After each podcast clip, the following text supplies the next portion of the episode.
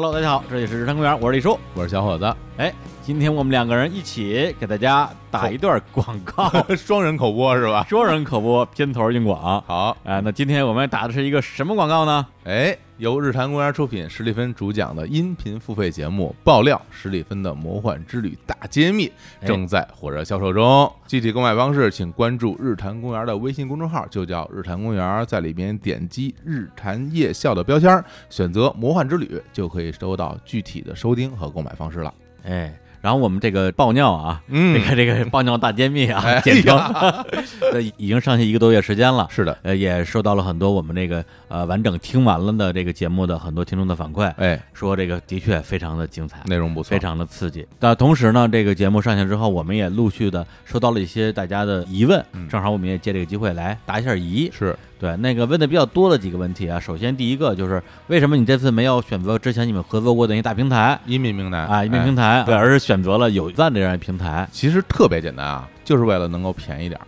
卖给大家。因为我们如果跟音频平台合作，就是势必会有各种各样的分成，然后大家对。无论是音频平台，包括其实手机商也有分成，大家可能不知道啊。啊，对，对，如果我们上线大的音频平台，一定会在一百块钱以上。嗯，对，那我觉得啊，我们是觉得这没有必要让大家多花那么多钱，嗯，对吧？然后，所以我们也是想方设法去选择了这个有赞商城来上架。是因为之前我没有在这个有赞里边听过节目所以在上线之前，我们也是做了很多的这个测试工作，包括嗯上线前一天晚上还在反复测试，在这个收听方面应该是说没有任何问题的。对，对，但是在上线的应该说第二天，是，呃，的确遇到一些问题，所以我们当时也觉得特别奇怪，因为上线第一天什么事儿没有，就是节目的那个收听体验都是非常流畅的。对，对，到第二天就遇到了一些，比如说呃用户的这个收听卡顿的问题，，对。呃，特别是苹果的用户，所以我们当时觉得就很意外，后来嗯也是通过多方去调查，到底为什么会出现这样的问题，基本上可以确定就是手机供应商的原因了。那我们也没有办法去跟手机供应商去协调这个问题，结果后来我们也是想了很多办法嘛，终于找到了一个解决方案。那如果您是苹果的用户，就像我刚刚说的，请关注日坛公园的微信公众号，点击日坛夜校的标签，再选择魔幻之旅。就会收到一个我们对于史蒂芬魔幻之旅大揭秘的购买和收听指南。那在这个推送里面，您可以用手机扫描里面的二维码，就可以选择用 Safari 浏览器打开这个页面，在 Safari 里就可以正常的收听这个节目了。那么关于具体的操作方式呢，大家可以仔细阅读刚才提到的我们微信公号里面的收听指南。如果您是安卓手机的用户，那经过我们的测试，安卓手机其实是可以正常播放这个节目的。包括我跟李叔，我们俩用的都是安卓机小程序收听是没有问题的。嗯，当然，我也收到了一些听众反映说，他也是用安卓手机，但是也出现了卡顿的情况。嗯我觉得这个呢，就可能是因为安卓手机不同的手机型号以及缓存的不同带来的这些问题。包括有的听众表示自己也是苹果的用户，也是用 Safari 的浏览器打开，也出现了卡顿的问题。那我觉得，就像这些问题，您都可以在我们的有赞商城联系我们的客服人员来具体解决。然后最后还是关于这个海外用户啊，要特别说一下啊，因为呃也是上线之后，我们发现海外的苹果用户，因为他收不到手机的那个验证码，因为没有国内手机号，对，所以这个节目他们是没法购买的，甚至对他在那个页面里边会看不到购买按钮。嗯那嗯，这个也是我们之前测试里边没有遇到的。呃，后来也是查了一下，跟手机供应商的关系比较大，是所以暂时这个是解决不了。所以海外的苹果用户，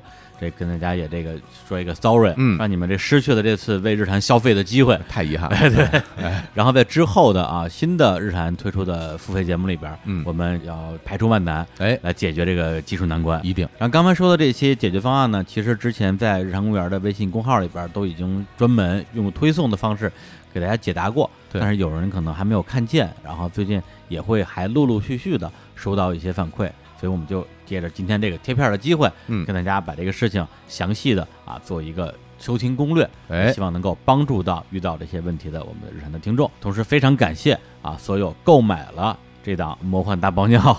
哎 节目的听众对日坛的支持。是。那最后我把收听和购买的方式再跟大家说一遍：关注日坛公园的微信公众号，就叫日坛公园，在里边点击日坛夜校的标签儿，选择魔幻之旅，就可以收到具体的收听和购买方式了。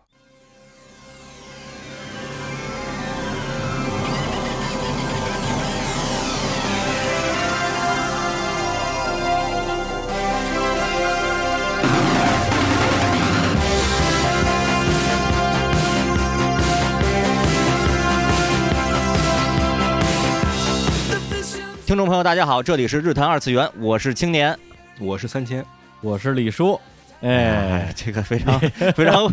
说起来非常生疏的一个 一个栏目，刚才都嘴皮子都有点拌蒜，这个好似曾相识，有一种既视感啊。不过这个节目上一次咱们在日坛播出的时候也是咱们仨，你还记得吗？也是咱们仨啊。京都动画那一期，哎呦，对，当也都也都也都也都半年前半年时间了啊。当时是因为京都动画，咱们那个日坛三宅合体。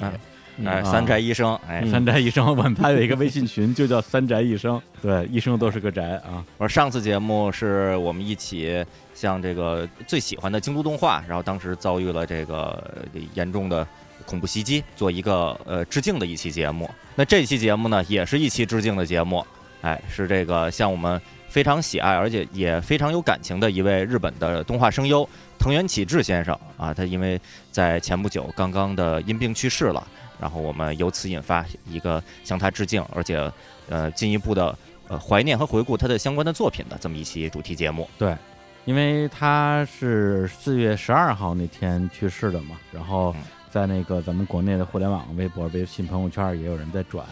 嗯基本上大标题都是那个，呃，蜡笔小新里边小新的爸爸去世了。嗯，都都这么说啊，因为是他配的是蜡笔小新他爸爸演员广志，对。但是呢，当时我也是呃随手一搜，看看他还配过什么角色，然后一下就心里就更加的咯噔一下，因为他呃配过好多我个人特别喜欢的角色，是，比如说这个咱们先说大的作品啊，比如说《银魂》里边的这个角色叫这个服部全藏。哎，这个智创忍者啊，他是一个 是，然后在猎人的新版动画里边配的是这个主角四人团里边的雷欧利，是，然后在这两年这个大热的这个作品就《进击的巨人》里边配一个大叔吧，哎，叫这个海尼斯，是。对，同时啊，还有就是也是这个啊经典的啊钢之炼金术师啊，简称钢炼里边的一个重要角色叫马斯修斯。而且钢炼有两版，零三版跟零九版都是他来配的这个同一个角色，嗯，然后另外还有呢，就是呃，我个人非常喜欢的这个动画叫做《四叠半神话大戏》啊，里边呃，说实话，当时嗯也不知道是谁配的谁，当时一看，哎，他还配过这个动画呢，一搜，这也是里边我非常喜欢的一个角色，叫筒口清太郎啊，就是一个这个呃长茄子脸的大师兄。对对，假装自己是神仙，哎，说不好是不是神仙，反正挺神的。是，另外还有一些动画作品里边的，呃，不是那么主要的角色，但是令人十分的印象深刻啊。比如说像这个《荒川爆笑团》里边这个河童村长啊，然后另外就是《后街女孩》里边啊有一个犬金组长，这个他是有句这个名言，那段时间也是经常刷屏啊。这怎么说来着？毕竟老夫也不是什么魔鬼。然后还有就是这个《监狱学员》，这个也是很久之前我们青青老师在节目里推荐过的，里边拍的是这个监狱的这个园长吧？对，理事长，对，理事长，他也有一句名言啊，叫做“喜欢屁股的都不是坏人”。对，这这句太好了。对 对，确实说得好。所以当时我一看，我说啊，他就拍过这么多我看过的动画里边的，就是我还印象特别深刻的喜欢的角色，当时就萌生了一个念头，说咱们要不然就就就聊一期。于是就约了啊，我们那个日坛三宅的另外两位老师啊，这个青青老师跟三青老师，大家一拍即合啊，就有了这期节目的企划。嗯，所以这期节目呢，呃，我们一方面是要聊一聊藤原启之这个人，另一方面的话呢，也是想啊，从他的这么多的优秀的作品里边来挑出几部呃相对来讲比较值得聊，也相对比较好聊的作品。对，因为像这个银魂啊，像这个呃猎人啊。包括像这个巨人啊，这个都都太大了，这个作品啊，一聊的话可能就聊好几期，所以我们这回选了三部作品，呃，一个就是这个《钢炼》啊，一个是这个《蜡笔小新》，还有一个呢就是《四叠变神话大戏》，来给大家分享一下。就是除了这些作品之外，好像还有几部。呃，就是在他的维基百科上会呃排名比较靠前的，但是我没看过，像什么《交响诗篇》啊，《滑头鬼之孙》啊，对啊，呃，其实那个藤原启志的作品配音过的作品里边，我还挺喜欢有几个，比如说《交响诗篇》里边的霍兰德，呃，说是第一男配不为过吧，是相当于男主角心目中的 Aniki 大哥的那么一个形象，然后教给男主角很多的这个人生道理，很多道理，然后说了一些特别这个醍醐灌顶的台词，大家也都很喜欢。嗯然后另外这个呃，刚才李叔没提到的，其实我还挺喜欢的，比如说那个《玉子市场》里边的这个丙藏，丙藏他爸叫北白川斗大啊，这么一个角色，这个是是是个老爹，其实也也挺好玩的。然后还有比如说《Psycho Pass》第二季里边的东京树叶这个角色，是嗯设定是心理犯罪指数呃能测量出来的最高的一个人，就相当于呃最可能犯罪的这么一个一个人吧，但其实是一个正面角色。其实刚才动画说的都比较多了，就是就是，你看藤原启志他其实配的很多都是这种那个骚了吧唧的，或者说内心骚了吧唧的这种大叔。那个包括你像那个霍兰德，就是很多人因为《交响诗篇》这个作品开始假模假式的也去看《金枝》这本书，然后发现看不懂。而《金枝》这本书在作品中就是霍兰德在看，拿着是啊你看啊，大家一看霍兰德拿着一本书《金枝》在看啊，都去买。嗯 买完了以后，上册翻了十页，然后下册没看过。他配的其实都是这样的角色。然后刚才动画其实说差不多了，我补一个他电影的配音，就是我们嗯知道日本动画的配音演员很多其实也是电影的配音员，而且日本的电影配音是你配这个一个角色配得好，你就一直配他。他是罗伯特·唐尼，小罗伯特·唐尼的专用配音演员，每一代的钢铁侠都是他配的。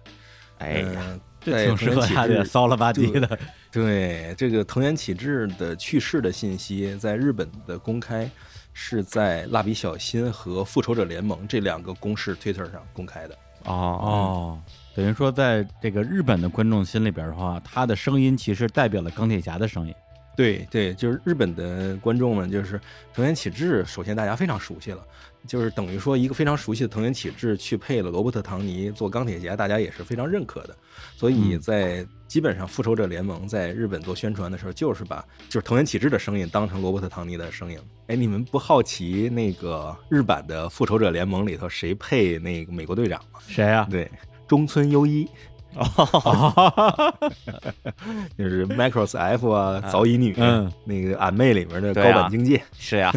嗯，折木奉太郎，对呀，折棒是配美队的啊。对，所以今天呢，我们就用这样一个节目啊，来作为某种纪念吧。但今天那个为什么选这三个作品？首先，呃，这三个作品就是我们个人都还是非常喜欢，而且也都是呃某一个领域的这种动画的杰作吧。比如说第一个《钢炼》啊，那《钢炼》我们之前跟我哎们这个日本做声优的这个嘉宾 K K 也聊过，他当年其实就是受着《钢炼》里边的这种热血的鼓舞啊，然后就只身啊闯到东京去做声优，而且居然成功了。然后他自己的个人的这个偶像呢，就是这个哎给《钢炼》里边的主角啊爱德华配音的朴路美。对，那这个作品呢，先简单介绍一下啊，它的一个情况，就是首先《钢炼》是日本漫画家荒川弘的一个漫画作品，呃，是从二零零一年到二零一零年啊漫画的一个连载期。然后在二零零三和零九年分别做过两版动画，简单说就是零三版和零九版。当然，零九版有一个更长的名字啊，叫《钢之炼金术师 Full Metal Alchemist》。然后这个作品的这个整个的剧情呢，呃，三清老师来说一下吧，因为本来我以前特别爱说剧情，嗯。后来我发现我不擅长简单说剧情，我只擅长复杂的说剧情，所以简单说剧情就交给三清老师了。对就是有两个年轻人吧，就是年纪都不大，嗯，兄弟两个人是，嗯、最年轻的国家注册的炼金术师。啊，当时这个国家是属于一种高度军事化的状态，炼金术师都注册成为国家就政府的军队的工作人员，而这两个人呢是属于注册了钢之炼金术师，但是在市面上游走，就接各种散活啊，类似这样的工作。然后就这两个人一边接这个各种就是炼金的工作，去解决各种问题，一边想要解决的什么呢？就是他们两个人自己身上是有重大的秘密的，就是一个哥哥。对，那个哥哥叫爱德华，弟弟叫阿方索。阿尔冯斯，你还不说叫埃丰四呢？真是，哥哥呢，身上有一半儿全部都是机械的，然后是他失去了就是一半儿的四肢，然后用炼金术给自己炼了钢铁的身体、钢铁的一体，同时他的弟弟失去了全部的肉体，只剩下了灵魂。然后他把弟弟的灵魂也用炼金术禁锢在了一个巨大的铠甲里面。这就是这个大概的故事。嗯然后他们这个故事的目的是什么呢？就是要发现自己怎样才能找回肉体的这样的一个秘密。当然，这背后可能又有整整个国家炼金术的大的政策方面的一些个利益关系，然后还有一些军队方面的敌人是谁、朋友是谁，就这些故事，非常波澜壮阔的一个作品。嗯，这整个故事的大概的世界观，其实还不是跟我们现在这个真实的世界，呃，嗯，不完全一样。可以认为它是一个虚构的世界吧，但整个的科技水平、嗯画面质感，就是大家能使用，能不能用枪啊，有没有汽车啊，大概画面质感是一九一几年时候那么一个状态。一战时期的，嗯，就是它的世界观是架空的，但时间是有一个确定的时间的，就是一九一几年的一个时间设定。但是里边大家除了能够用枪之外，还有一些你可以认为认为是这种超级兵器的炼金术师嘛。嗯，然后他们在找回自己身体的过程之中，然后发现了这个国家的阴谋。对，因为零三版的钢炼的话，那时候漫画还没有连载完，然后等于说是加入大量的动画嗯原创的剧情，而且居然评价还不错。这个其实是在日本动画历史上是比较少见的啊。零三版你那个你们俩看过吗？我我我还真没看过。其实我看的是比较晚，嗯呃，刚好吧，那个钢炼无论是漫画还是零三版动画出的时候，都是我上大学那会儿，在零零年代初那会儿吧，就有一个情况，嗯就是如果呃你刚好是在咱们不管是大学还是中学，如果住校的时候，嗯呃，网上资源如果又不是你没能第一时间得到的话，特别容易错过作品。对所对我我就我就出现过这情况。我上大学期间呢，刚好把《钢炼》这部作品给给错过了，就都是有耳闻。有时候那个是上个什么论坛，看大家都在讨都在讨论，哇，《钢炼》多多好多好，我也啊都都知道。但我真正把《钢炼》的零三版动画完整给补，已经特别晚了。其实是零七年我我才给完整补了。补了补了以后，的确是非常震撼，觉得，哎呦，这个凝凝重，像日本这个付费电视台瓦屋瓦屋拍的那个质感啊，都挺黑的啊，挺重，也立刻知道了这是有超过，真是超过一半的内容是原是原创的。然后也觉得这挺厉害，然后后来我好像这这个原作者荒川弘对这一版的剧情都还挺认可的，因为原作漫画，呃，总的说来啊，总的说来，咱们稍微粗一点说，是一个偏热血少年这么这么一个状态的作品，但是零三版改的就会有很多对人性的一些反思。我想想，我是应该是从一开始，从《刚练》刚开始连载的时候就开始接触，因为当时做杂志的时候，大家也是在有新内容都会关注嘛。《钢炼零三》的动画，这个在我做杂志那段时间看来是整个中国的，呃，就是日本动画事业的一个新的里程碑式的这么一个起点。嗯，对，就是你想，他那个时间正是钢炼、Seed，就是这些作品，就全是在那个时候大爆发。而且钢炼是让很多不看动画或者之前没看过动画的人，第一次看看到钢炼这样作品，觉得怎么这么狠呢、这么厉害呀、这样的作品。嗯，当时我们我们有一个笑话，是我们杂志的封面，哦，大概就是会有一个选题的范围，这个选题范围就是全火网钢。哎呦，一一想，真是哎真是、火影、网球王子、钢炼，就这四个你就轮着用就完了。感觉跟那个时尚杂志的那个封面选女女明星一样，就那几个哎来回换。对对，就这几个。所以哦就因为当时书商就是说，你嗯能不能七期都是这几个封面？你有这封面，我这书就好卖；嗯你没这封面，你里面写了，外面不不上封面，这书就不好卖了。就那个时候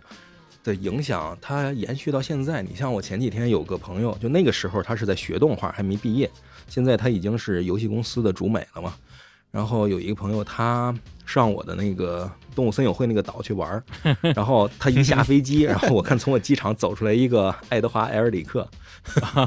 他自己画的衣服是那个那个爱德华的那身衣服嘛，啊，红袍子，那你也能看出来，就是他的主人公的那身衣服，对于那个时代的 cosplay 来讲，相对成本比较低。他不嗯需要就是特别复杂的去制作，他只要稍微找一个裁缝弄一弄，加个外红外套，把头发一弄就可以了。所以很多人喜欢 cosplay 那个作品，是。包括他那个弟弟的那身大铠甲，拿纸片一弄也挺好看。所以很多。嗯。当时漫展上放眼望去，是就是你一进漫展，对。十个八个全是那个钢链里面的人，特别多。就就零几年的时候啊。嗯，对，就零几年那会儿，那时候漫展还不是特别火嘛，啊，嗯那会儿就基本上有出 cos 的都是出那些。这个作品当时我的印象，我一开始看的时候还挺失望的，因为它是 Bones 独立之后的第一个作品。哦，骨头社啊，对对，骨头社独立之后以他的名义出的第一个作品，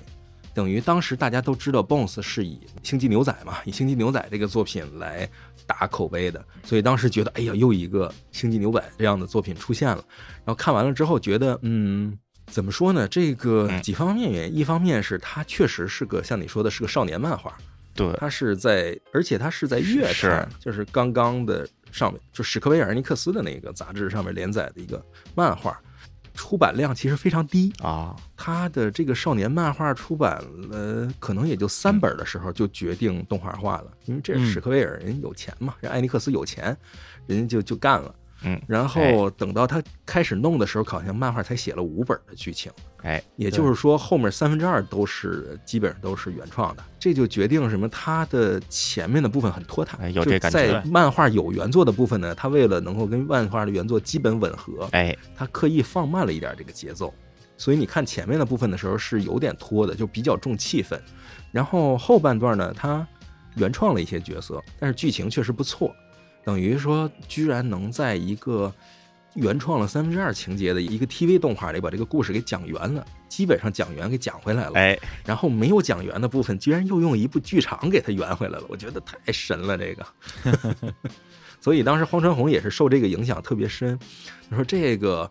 没有我的情况下都能做得这么好，那我这个漫画一定要做得比他们还好。所以你看《钢炼》后面的漫画那个波澜壮阔那个情况，跟前半本完全不是一个状态，就好像《悠悠白书》的后面跟前面一样，差的非常多。这也是一个创作人之间互相刺激、互相成长的这么一个。哦，等于说他受到了零三版动画的一些激励，是吧？嗯对其实我就想到那个《龙珠》里边呃，有悟空他爸嗯巴达克这个角色，其实是在东映的 OVA 嗯动画里边儿先出来的，是一个原创角色。然后鸟山明看了那个 OVA 以后说说这个原创角色不错呀，把他正式给引进到这个漫画的原版的这个世界线里边了。有了悟空他爸这种相当于动画的原创，这个影响原作者，我觉得这个这个还挺有意思的。对我自己对这个零三版，说实话挑战了好几次，都是前几集实在是看不下去，因为太慢了。对对，再加上我我看过零九版，所以我知道剧情，就更不愿意看，所以一直没挑战成功啊，这个稍微有点遗憾。嗯对我是零九年的时候是追番追的那个《钢炼》，哎，这应该是我哎有记忆以来最爽的一次追番的经历。六十四集比年番一年多，它这个哎差不多一年一一年半，哎六十多集嘛。对，然后正好那个时候又赶上我那个我住四惠东嘛，我我那时候在五道口上班，哎然后每天往返三个多小时，路上干嘛啊？就看动画片儿。哎，然后在家里下了一堆的那种 RMVB 的啊，这种压缩格式放在我的 MP 四里边儿。哎，对，像钢炼基本上就是上班路上看一遍，下班路上再看一遍，因为实在是太喜欢了。也是在那个时候，对于呃日本的这种呃热血动画有了一个呃比较不一样的认知。因为之前实话看过海贼、看过火影，包括死神的动画，我觉得拍的都不怎么样，反正我是不喜欢啊。嗯，哎对，然后钢炼基本上就全程看下来就是全无尿点，哎，对，其实那个节奏有点像看像看一些比较好看的美剧的节奏，很容易一口气二分十集就觉都不睡就看下来了。这个作品好像我我我印象中，除了说在中国的这个人气特别高之外啊，当然日本不用说了，好像在欧美的人气也特别高。的确是像李叔说的，我看很多欧美人喜欢做的一些 AMV 或者一些卖的视频，就他们一些混剪的视频里边，钢炼真的是出镜率出奇的高。呃，基本上我觉得跟《火影忍者》就在世界范围内影响力差不多，在当时是相当的。呃海海贼王都远远比不上，然后在各种漫展里边出 cos 也特别多。然后我当时也是在一些论坛里边看过一些研究吧，然后后来说有一个很很重要的一个原因是，它有一个天时的呃这么这么一个呃因素吧，天时地利人和里边天时就是它在。以比较快的速度被引进到了美国的那个 Cartoon Network 这个呃电视台进进行播放，所以那会儿在电视里边就老播。那其实我感觉这就有点像在九十年代初期，然后咱们国家当时引进的《圣斗士星矢》，然后九十九十年代中后期嗯引进了《灌篮高手》这些动画，在比较合适的时机引进，然后就形成一个全社会的风潮，就是大人小孩都看，而且是比较早一波进入到呃那批观众视野里边的一个优秀的作品，于是它的地位就在世界范围内就格外的高，尤其西西方观众就是在合适的时机、合适的群体看到了这么一部作品。我觉得还有一个原因啊，这个还挺好玩的，就是欧美的观众。好像天然对金色头发的那个主人公有好感，哎，好像是这样。嗯，在海外就非常典型的，在海外是火影比那个海贼要火。对对对，哦，然后鸣人是金头发是吧？对，因为鸣人是金头发、金发碧眼啊，鸣人。这爱德华也是，就是他们整个世界观设计的都是，就是他们两个是金色头发，然后他们姓氏是德国姓氏，啊，整体上跟美国这个。就美国国家的民族构成特别像，所以就大家都特别喜欢。然后在欧洲也是，欧洲人我们那段时间好像是那个，就是有好多朋友在海外留学，那时候西洋也刚开始有漫展这个玩意儿，到处去转，他就说好嘛，这个白人 cosplay 这优势啊太明显了，就是你随便 往里一进，然后就觉得嗯。就大家好像穿的跟平时没什么区别，一扭头看就是一个埃尔里克呀什么，就就是人家没戴假发，人家就把头发梳了梳，抓了一辫子就完了。那本来就是金发，对，人本来就是金发，然后尤其是好多女孩儿。女孩 cosplay 很多是从那个钢链进入门的，因为她个儿小哦，金发抓一辫子，然后穿随便穿一红外套就就可以了。哎，金发好多就是傻了吧唧的，手往后一背，开始满场跑，就火影。对，我记得前些天还看过一个，女孩都是钢链入呃，集英社。呃的几个著名的编辑的一个对谈吧，他们也提到了，说《火影忍者》比《海贼王》在全世界范围内影响力更受西方人喜欢的这么一个原因，就是因为主角是金发，呃，他们更有代入感，更有亲近感吧。然后像比如说悟空能变成超级赛亚人，也变成金发，这也是导致这个龙珠在是是悟空的金发赛超级赛亚人状态是让他在海外特别受欢迎的一个特别重要的原因。然后呢，就除了这些，就是它能够让它所谓这个出海啊成功的元素之外，这个作品本身，比如说让我看来啊，我觉得是一个接近完美的一这样一个热血的一个作品。首先，就刚才我提到这全程高潮啊，这个哎很多催泪的剧情，而且武力不膨胀，是智力不下线，哎对对对，这个 那个男主角阳光那不脑残。对，然后女主角不添乱，这个这 对，这也非常难得了。然后反派魅力十足，然后性格又有层次，对我来讲真的是一个挑不出什么毛病来的一个动画。对，然后但是《钢炼》里边还有一个一个特点吧，不说缺点，说说特点，就是我之前看过一个讨论，说好像在中国的这个青少年群体里边，就是小孩儿之间互相在打闹的时候啊。不太会使用钢链里边的这个招数当做自己的招数来用，比如说咱们在年少的时候，咱们会喊神龟神龟冲击波、龟派气功，然后呢，中学生会喊灵丸，是吧？会喊出一些，然后到了这更更靠后的，比如说年轻人会喊一些火影忍者里边的招数，在那对打，但好像很少有有有小孩说用用钢链里边招数，说为什么呀？其实钢链里边那些战斗时候的那些招吧，好像没有一个必杀技的名字。这个我对我我觉得这想必是牛姨荒川弘刻意为之的，因为人家人家这么大牌的一个大牛的这么一个创作者，不会说在这方面那个疏忽了疏漏了，他肯定是肯定是刻意一个设置。嗯，但是这这也的确导致一个情况，就是咱们一想爱德华他有什么必杀技？啊，就就手一摁那儿，就就就就出来了。就咱们咱们说说不出他一个必杀技的名字，所以这也导致可能钢炼其实改编游戏也是，就咱们觉得好像什么一个主角啪一一下放出一个什么大招，好像这种咱们这种在印象里的画面就比较少。就也是因为他没有必杀技的名字，对，等于他有一套自己的美学的这么一一套战斗方式，跟咱们熟悉的什么乔乔呀什么的全都不一样啊，斗智斗勇的那些这个富坚义博那些作品，所以呢，呃，喜欢这个是非常好理解的，但是的确可能会有些。更年轻的这个少年儿童的这个观众也好，读者也好，觉得可能会觉得不是那么的的带劲，就不是那么爽，不是能能能让嘴里喊出必杀技那种爽快感，这也是它一个特点吧？我觉得。嗯，那个这个地方我说一下，就是它其实是留了这个口的，但是它这个口留的不像是一般的像占卜系少年漫画那么就是直白，就是比如说说一个卡梅哈梅哈或者来一个天马流星拳这样的。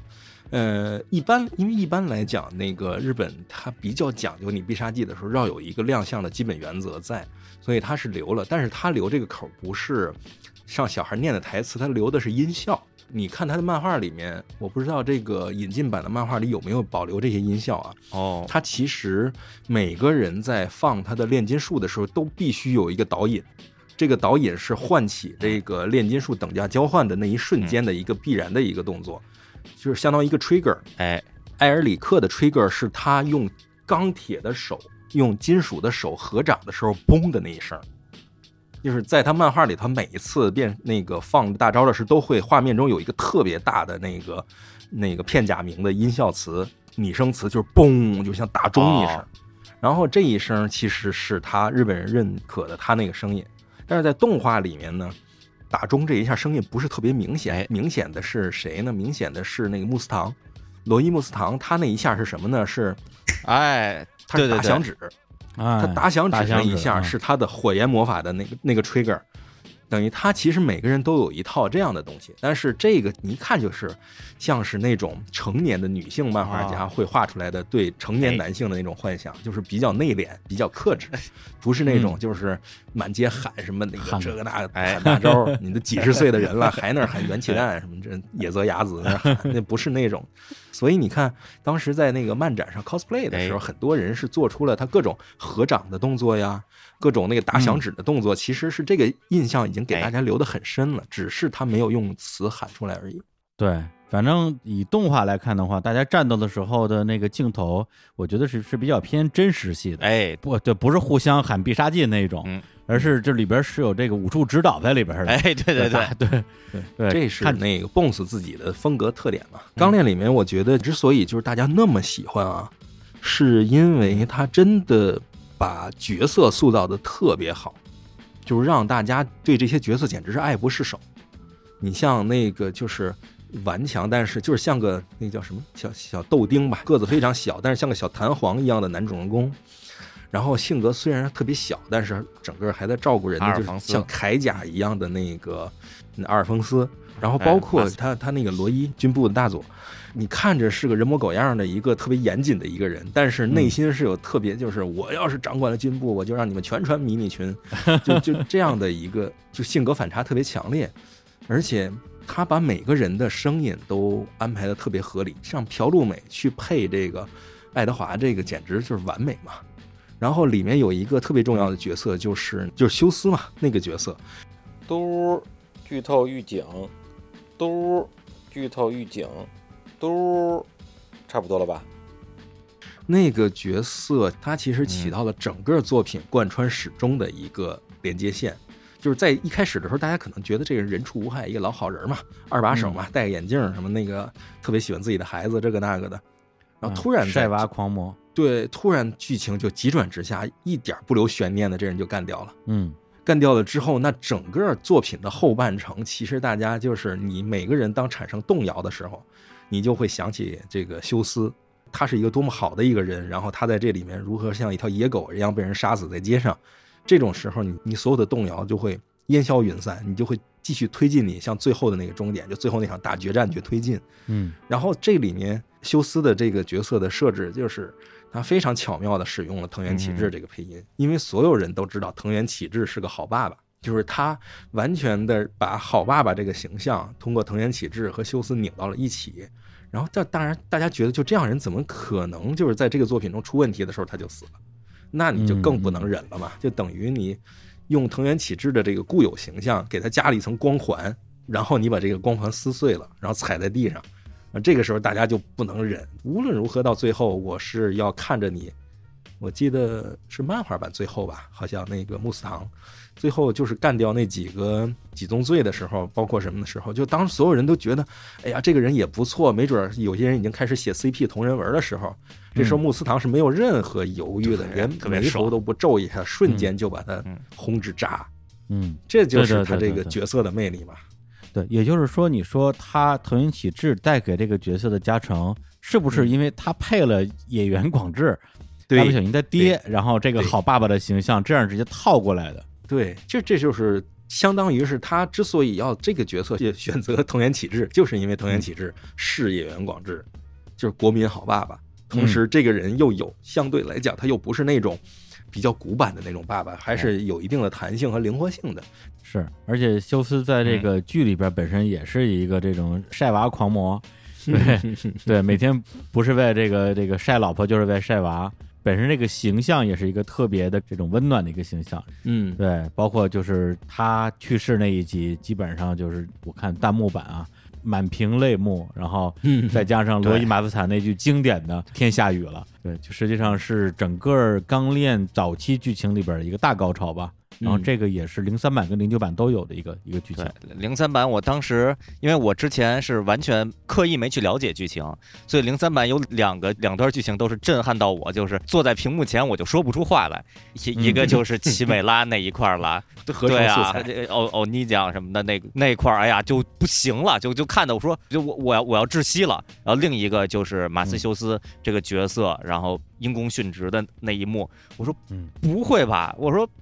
这这这是重要的角色，这还能抢救一下吧？结果没想到真的就就牺牲了，哎呀，就就觉得看的嗯特别难受。然后，但是没的确没想到后来虽然这个角色牺牲了，但是他对于后边整个剧情依然起着至关重要的作用，是相当于大家心中的一块寄托，也是看的特别特别震撼。然后零零九版这一块刻画的也挺不错的。如果就听节目现在您还没有看过《钢炼》这部作品的话，其实呃还挺推荐来看一下动画版。我个人是呃尤其会推荐零九版，叫《钢炼 FA》。呃，因为零九版刚才李叔提到一点，就是觉得看的觉得特别爽快。其实这是有有一个呃技术上的设置，的确能让它特别爽快的，因为它零三版里边前三三分之一的内容已经就是把原作漫画那部分都已经改编成动画了，然后零九零九版是从头来重新再做一遍这个、呃还原一遍漫画，这次完全按照漫画来改编。那以前改编过动画的那一部分就没有必要再花那么多的笔墨去细致的，甚至有些冗长的去刻画了，所以那部分呃对以极快的速度，以过山车般的速度看。看好莱坞大片的速度，把那段剧情全给你嘁哧咔嚓讲完了，觉得真是，呃，都不说集集都是高潮，就是每每半集就来一个高潮那种，特别爽快。所以如果您看零九版的话，《钢炼 FA》会有一种觉得不是在看年番，就像像是在看季度番那种爽快感，嗯特别快就能把这个故事了解完，而且最后也的确挺宏大的，呃，挺推荐没看过的朋友用从这部入门是非常合适。是。虽然刚才我们那个稍微剧透了一点这个剧情啊，嗯但是我相信还是不会影响整体的观剧体验。行，那我们来放首这个《钢炼》的歌啊，然后我们那个接着来聊下一个作品，放一首《钢炼》的，因为《钢炼》它那个 OP 跟 ED 啊，我觉得也是这个业界传奇了。我觉得一个年番啊，好像一共有十几个 OP 跟 ED，几乎每一个都好听，而且都是史诗级的好听。然后选这个歌也是选的很很艰难，最后选了一首就是他的那个应该是第十几集到二十几集的一个 ED。啊，就是片尾曲啊，这歌的名字叫做《Let It Out》。如果大家看到这个零九版《钢炼》的第二十六集啊，也是名场面。呃，爱德华想要到某一个地方啊，把自己的身体带回来，但是最后呢，还是没能成功。他就从一个门里边啊嗯伸出一根这个手指，说：“总有一天我我要把你带回来的。”这样一个名场面。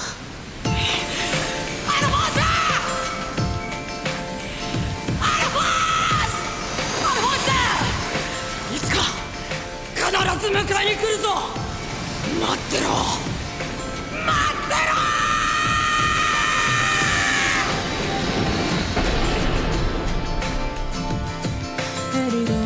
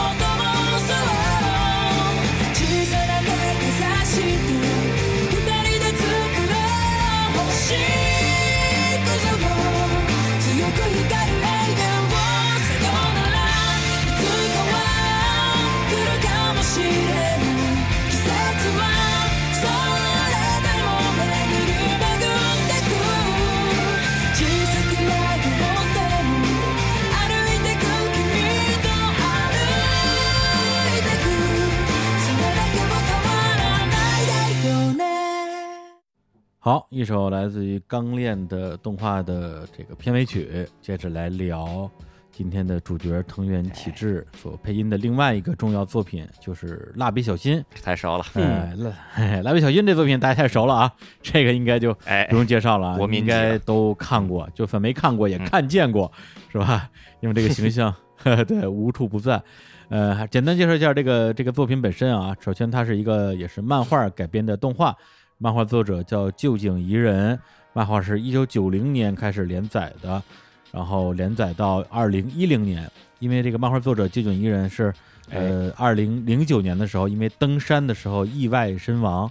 所以呢，就是这个也成了他的一个遗作。从二零一零年到二零二零年，呃，由他的这个工作室吧，呃，还在继续画蜡笔小新的漫画啊，叫做《新蜡笔小新》。然后他的这个动画呢，是从一九九二哎年就开始拍，然后一直拍到今天，啊，是一个，而且到今天还是一个周更的一个动画。我查了一下，现在已经拍到了好像一千零三十四集了。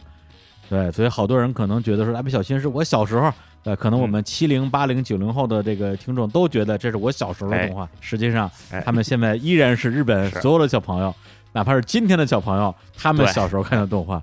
这是日本的三大哎子贡番之一吧？嗯啊，另外两个是机器猫和樱桃小丸子。然后，然后同时呢，从一九九三年开始，它每年会出一个剧场版，然后到二零一九年啊，已经出了呃二十七个剧场版了。本来今年就在这个四月份呢，会推出它的第二十八部剧场版，但是也是因为这个疫情的原因就延期了。然后蜡笔小新讲一个什么样的故事呢？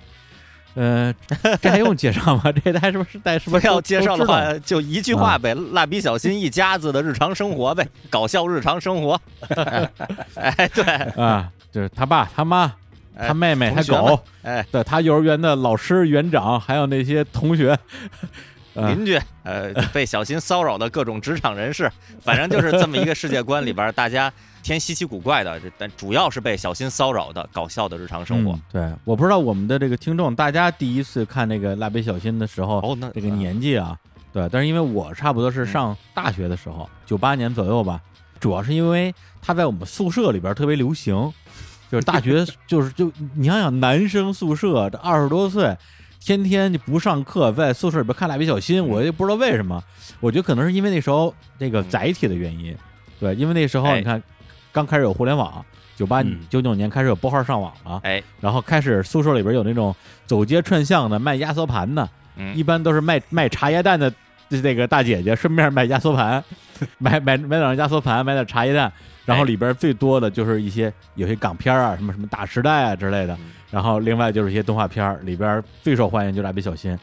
然后那个时候我就天天，其实哎，你不想看也得跟着看，再加上蜡笔小新确实也很好，对，还有憨豆先生那时候特别流行，对吧？天天就跟着跟着他们看蜡笔小新，就听啊，这大姐姐，对，就对蜡笔小新形成了一个就是一个呃很色的，但是也很可爱的一个小孩儿的一个形象。对说起来，蜡笔小新，可能我我最早接触的时间在国内，我我不说同龄人啊，在国内，我觉得应该是最早的一批人。啊，啊，因为我接触蜡笔小新，我是从漫画开始接触的。而漫画最早最早，国内第一个引进，当然了，当年这个还版版权制度还不是很完善呢，但是就有出版社出版，是九四年出版的，然后我第一时间就、哦。就就拥有了这个漫画，哇，这还挺传奇的一一段故事。当时九四年我小升初，就是小学毕业，然后升初一，就在那个暑假，然后当时有我有亲戚，呃，在一个出版社相关的一个工作单位，哎，这个工作，然后呢，那个它相关的那出版社呢，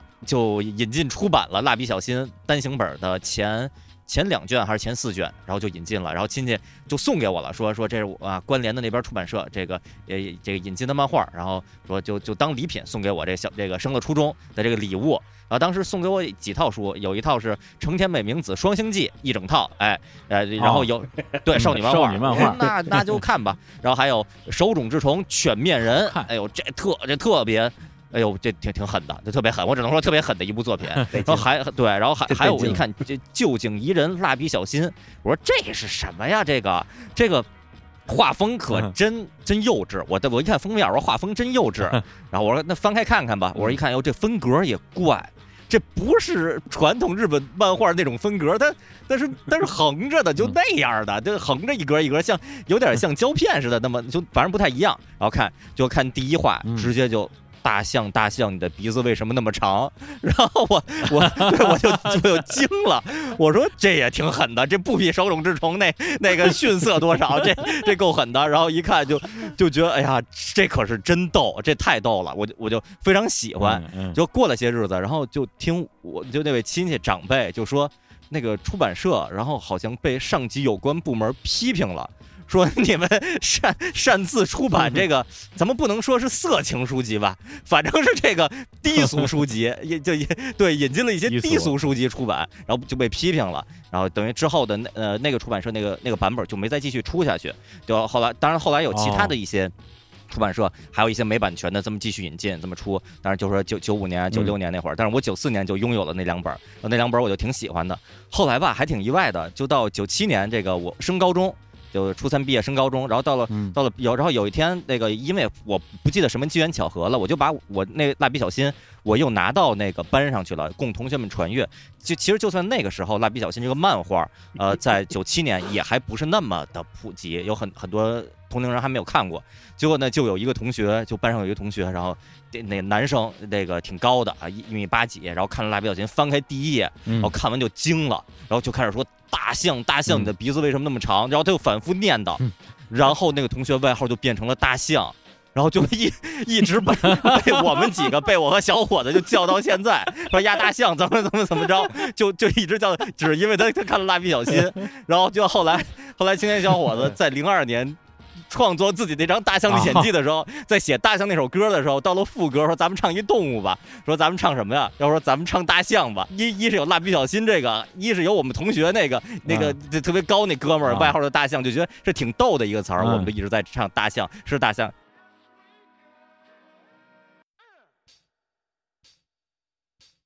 啊，对，这歌其实是这么来的，其实从源头都是从蜡笔小新那儿。你的鼻子为什么那么长？所以？这这也是说，蜡笔小新其实最开始他最早最早的，它的定位是一个成人向、青年向，反正是给大人看的，充满了一些嗯，粗俗段子的这么一、嗯一个作品。对 性对。暗示对，但是后来嗯也是因为它的确受欢迎，而且作品本身的气质是国民级的，所以呃动画版也是太受欢迎了。后来它整个的定位就调整了，变成更加老少皆宜、老少咸宜的这么这么一个定位了，就是小孩儿也能看的。但是在早期的确是还挺刺激的，你说的那个版本我可能哎，租过，就是我那个九五年我大一嘛，然后那个时候我我到大学里边有好多租书摊儿，就租漫画看。然后当时我记得我还有同学，那是哪儿的？海南的吧？还是跟我说，哎，这这看什么太幼稚了？看这个东西嗯就是那个用海南的那种普通话，说这个太幼稚了吧？这样，然后然后有一天回来没事儿干，看扔一本，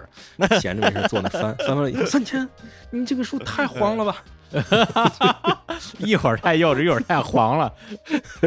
那然后这个，我觉得蜡笔小新这个在国内火起来，可能跟它的动画版的关系特别大，因为它是一个中文配音的，就是这种国民级的动画。然后这样的东西，你如果是日本配音的话，其实很多人是不会看的嘛。但是因为你是中文配音的，所以从大人到小孩儿一般都会看。这个其实也是跟它那个在日本的它那个定位发生变化有关系。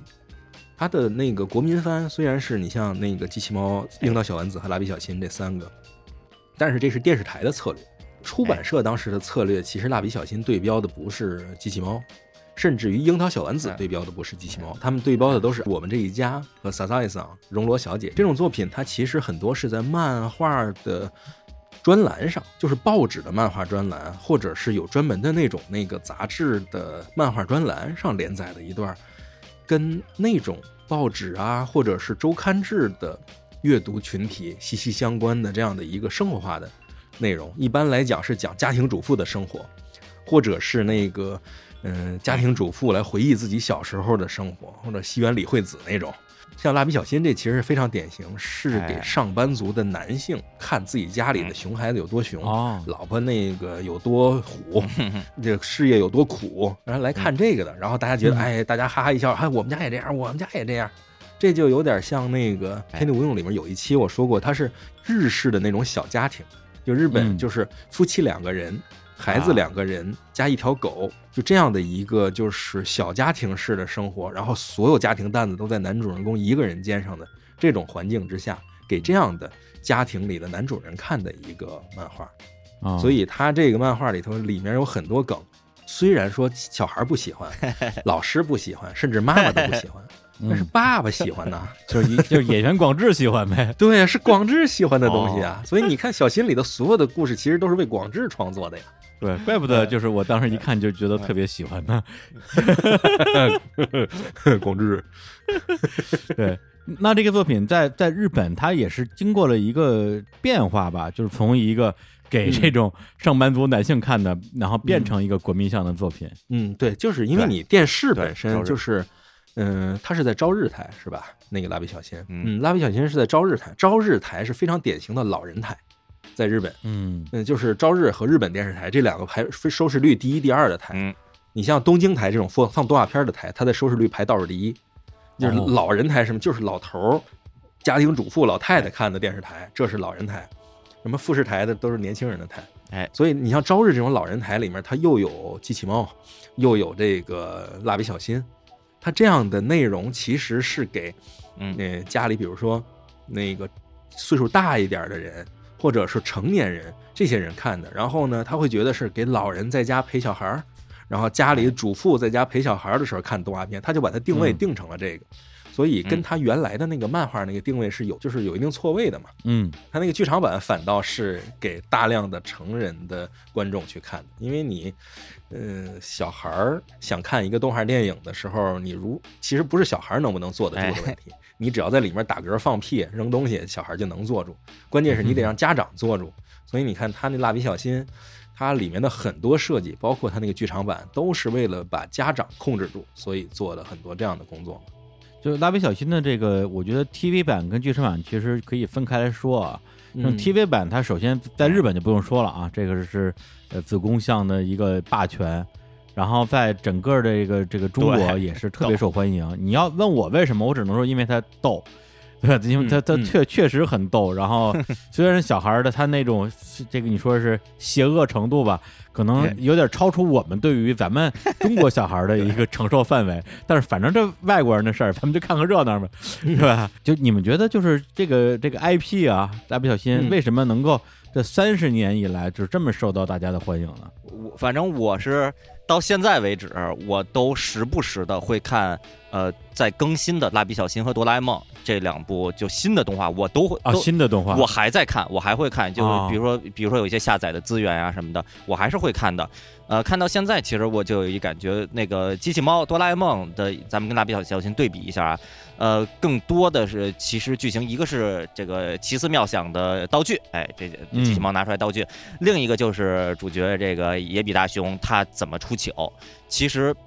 主要看的大体上就是这两类，而蜡笔小新一大特点。首先，蜡笔小新他是咱们说通俗一点，他是一浑人，然后他太浑了，所以吧，这每一集的剧情，说实话，你都不太能预测能到底能变成什么样儿，就相当于相当于咱们在网上看一个猫的一个搞笑视频，其实你嗯。不太知道这结局这猫能给你整出什么幺蛾子来，因为嗯。狗的话主要是憨厚或者犯傻。是吧嗯？但是猫的话，结局不可说不好。猫是哎，突然粘你一下，还是猫把你的手办就给推到桌子下边就给摔碎了，都有可能。或者猫就怎么被卡住了，都有可能。蜡笔小新也是这样，它本身是一是一熊孩子，所以他就是跟家里发生什么奇怪的、混乱的、混沌的故事，然后他怎么去、去整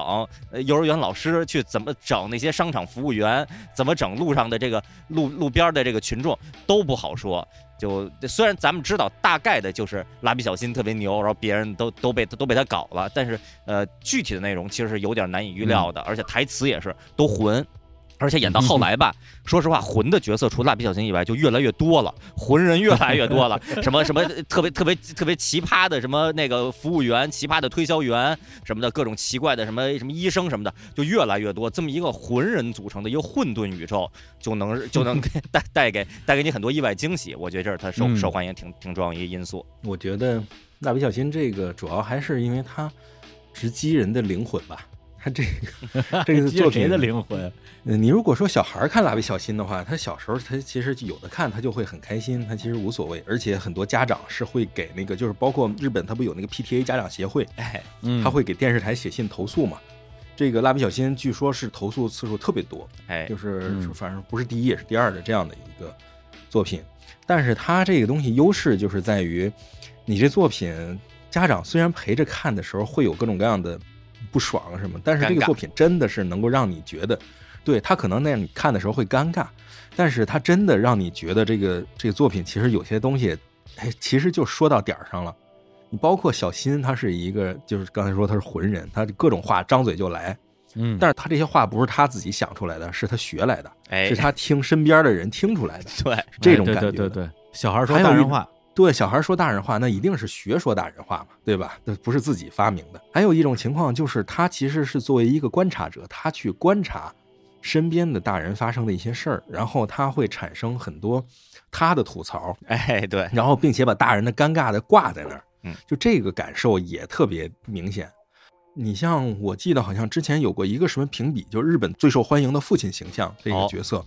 野原广志好像是排第一的。哦，哇，这就是这就说明就是大家在小的时候觉得这个爸爸其实好像还是那个傻了吧唧的，还挺好玩的。等到你真的大了，你当爸爸的时候，你会觉得，哎呦，这广志就跟我一样苦啊，太狠了。而且他这个作品里面，其实就是他的核心，实际上虽然是小新，嗯但是他这里面的那个广志的大量的戏份特别足嘛。哎，因为就是美伢那个角色，其实在这个作品中相对来讲比较薄，他表现的是日本就是这种上班族家庭的女性家长在家里面的这种忙碌。哎我记得网上有过一一个那个小视频嘛，就是美伢每天从早上起来到睡觉大概有多忙，哎，就忙弄完了之后大家就全都哭了，就这种的，就是太累了。是，然后你再看广志，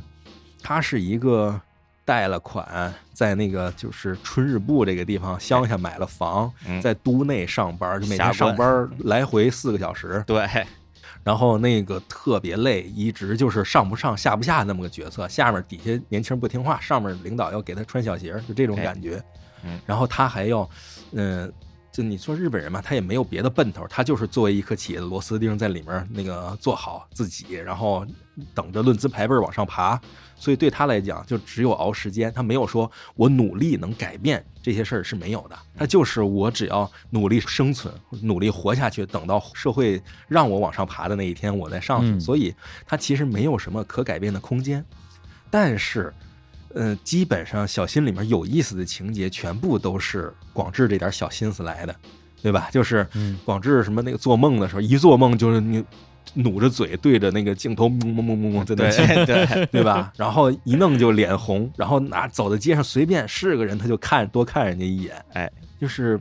我记得还出过一个手办吧，好像是哎。一个景品，是广志披着一个那个 什么披那那披着一个西装，西装特别帅，在后面特别帅，什么那个年薪几百万，那个年薪四百万的男人，哎。就就就是类似这样的，就说明这个角色其实他心里是有各种梦想和幻想的，然后在那个他这个一个被压迫的很扁平化的日本的上班族这个形象，你想他包括他鞋特别臭，哎，脚特别臭，这些都是他的一些标志。然后他的内心其实是有一点那种花花肠子小心思，但是又不敢放大。这其实就是一个非常非常标准的日本上班族的心态。对。然后这种人在日常生活中，你觉得他蔫不拉几的，他也没有什么用，他可能是个喜剧角色。嗯。然后他一旦出现了具体的问题，出了大事儿之外，比如说像剧场版出了大事儿，嗯。他就会挺身而出，就是完全是这个家的顶梁柱，就是在别人都犹豫不决的，他出来大大喝一声断喝，然后就把所有人的那种动摇都打断了，然后他挺身而出去保护孩子也好，保护家庭。这就是他的一个，嗯，他本身的一个魅力，所以这种魅力其实就是打动了所有的这种年龄的日本人的心灵嘛。所以我给他这个角色的定位，我就是他是那种心里面有风，但是脚底下有屎，就这种人，就是他他心里面永远是有一股那种春风，那种昂扬就漾动的那种春风，嗯，但是他一出门脚底下就踩了狗屎，他永远是这样的人。是。他这个角色的确是特别的深入人心，特别是就我我作为读者或者观众，年纪越大，可能就越能理解这个 演员广志的这个啊这个心情，因为他的人物设定是三十五岁嘛。对，嗯。你想想，我我第一次看蜡笔小新的时候，我才十几岁，哎，然后现在我都四十多了，这个是吧？比广志还要虚长几岁了。包括他平时就是因为他他老婆管得严嘛，酒也不敢喝酒，哎，偶尔偶尔去去喝一次就酩酊大醉，就是这种男人的这种压抑啊，又想放纵啊，呃，以及他在呃很多比如说剧场版里边的表现，就像三清老师说的，嗯就是因为生活日常里边没有什么机会来让你展示你的男子汉的气概，哎，那你除了每每天上下班当当一个螺丝钉，当一个班儿逼，然后回家让老婆骂，你还能干点什么呢？对吧？但是在剧场版里边可是要打外星人的呀。对，印象特别深的就是好像是《大人帝国的反击》还是那个《战国大合战》，就是有人说，应该对，应该是《战国大合战》，就是说你如果你去了穿越回古代啊，去找小新的话，有可能你就穿越不回来了。然后演员广志说了一句说。如果是一个没有小新的世界，我回来做什么？哎呦，说太好嗯了，，对对对，当时你是说，我说广志真是个好爸爸。嗯就等于是日本的普通的平凡的上班族男性，都在广志身上找到了自己的一个投影，一个是自己现实中的投影，一个是自己的理想形态的投影。对对对对对对对对对对，然后那个角色呢，其实现在其实我觉得也很难说到底是藤原启志多么的适合这个角色，嗯，还是藤原启志塑造这个角色。哎，我觉得应该算是他塑造的吧。嗯，因为你选这个角色来的时候，本身他的角色的层次性是能没有那么丰富的，嗯但是你从事后来看，包括师岛京子，就是小新的那个声优和嗯藤原启志之间的关系一直特别好，然后哎甚至包括袁慧一，就是小新的导演和藤原启志的关系也特别好，就能看出来大家是觉得。就是我刻画了这个角色之后交给你，你就又创作了一遍，那这个我是很满意的嘛，所以之后我永远跟你合作，我永远用你。这就是从其他的人的侧面来验证，就是藤原启志在，呃，野原广志这个角色上，他是有他的创作的。我记得有一挺逗的事，就藤原启志跟这个石道京子啊，就是蜡笔小新的这声优一起上这个综艺节目，当时这个呃主持人就逗他们说，你藤原启志可能被蜡笔小新里面说的最多的一句话就是“大大姨妈”啊，对，不是我我回来了，对，对，然后呢，这个小新的妈可能说的最多一句话就是“瓦格伊利吧哎，啊这欢迎回家。”，这个实际上就是日本的这种啊上班族男性，嗯，所有上班族男性说的最多的一句话，对，他是，嗯，说这句台词说的最多，而且其实我是觉得他的主要的台词也少，啊所以剧组特意给他下了一个套，就搞了一些特别好玩的事儿。就《蜡笔小新》里面，你仔细去看哦，就是好多配角是藤原启志配音的，哦，尤其是一些超级超级次要的配角是什么呢？比如说什么面向主妇阶层的人气声优，哦这是藤原启志配的。然后就是什么那个什么电视里头在播的某个面向主妇阶层的人气声优，他固定的一个角色。然后这个角色特别好玩是，一个是他可能配是藤原启志配，关键是他的名字叫藤原启志，这个角色名字叫藤原启志。啊，然后还有是哪种就是那个选举出马的这种政治家，就在大街上拿一个喇叭，哎喊大家好，我叫藤原启志，我决定要竞选了，就这是藤原启志。对，然后还有那种就是。被发现了各种不伦的那个事情的那种那个演员，哎，然后而且发现不伦对象居然还是个人妖，呃，这种是吧？还有啊，对，演员藤原启志被发现不伦对象竟然是人妖，他自己极为慌张，就就这样的，全是藤原启志，就是剧组也拿他糟改了很多东西，哎就就故意给他加戏呗。哎。对，给加了很多戏，好玩嘛。然后另外除了这个 TV 版之外，蜡笔小新的剧场版也是特别值得给大家推荐的，因为这个在二零一八年吧，咱们那个啊、叫神作啊，一看入魂的日漫动画电影，在看联音响平台推出的啊，呃，我跟三清老师我们俩一起录的一个付费音频节目，里边专门讲了呃，应该说是一整集的蜡笔小新剧场版。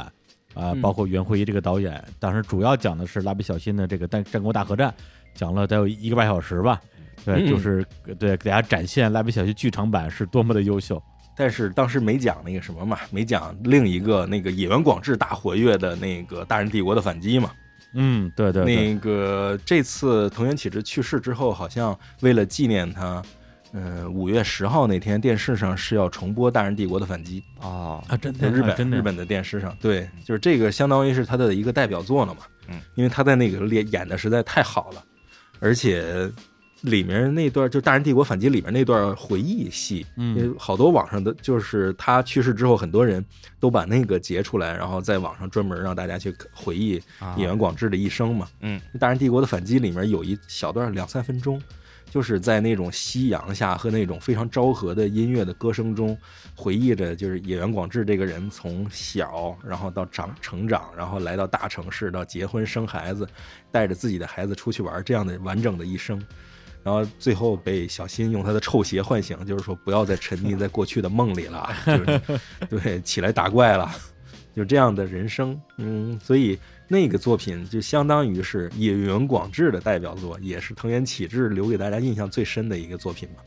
然后就是我之前还上网查了一下，就关于这个蜡笔小新的这些声优的人员的变动啊，嗯实际上藤原启志不是第一个因为去世而更换的声优，因为主要这个番剧开始太早了，九十年代初嘛，所以很多声优年纪都比较大，然后就陆续去世了。最早的是两千年的时候，不离不离所谓门的配音演员叫岩泽坚人去世了。后来啊，就是相当于由这个声优的一个晚辈叫做神谷浩史 来接替，嗯，配这个布利布利所爷门。然后在那之后，呃，从二零一零年开始，陆陆续续的双叶商事的部长就是岩广志他的领导，嗯，那个声优去世了。然后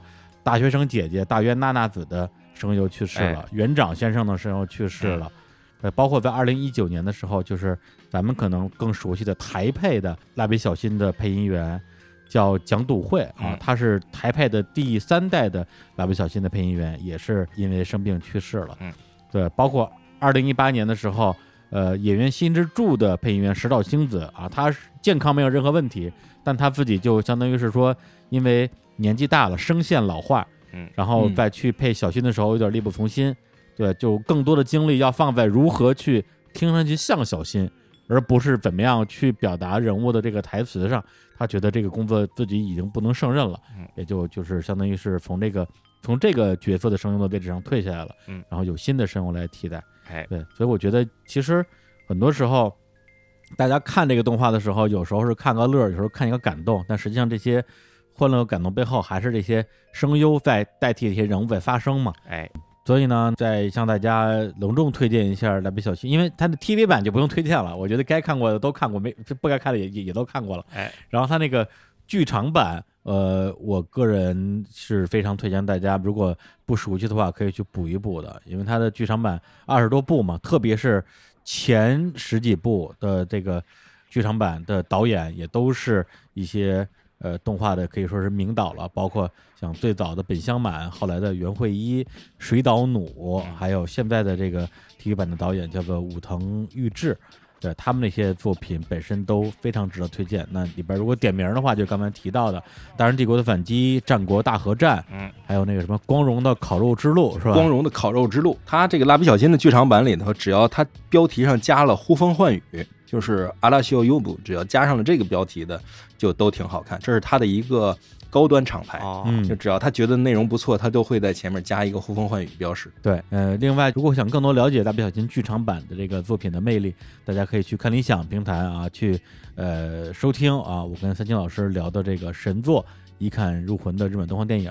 啊，大家应该直接搜神作，应该能搜出来，或者呢是在这个看理想平台上搜日坛福利啊，就可以搜出这个节目的相关的优惠券啊，大家可以比较这个呃更实惠的价格去购买这档节目啊。行，那我们就来放一下刚才提到的这个《大人帝国的反击》里面啊，就是野原广志的那十分钟的戏的配乐啊，那个也是当时看那个作品的时候特别让我呃感动的一段音乐。也用这首音乐啊来缅怀一下这个藤原启志先生。「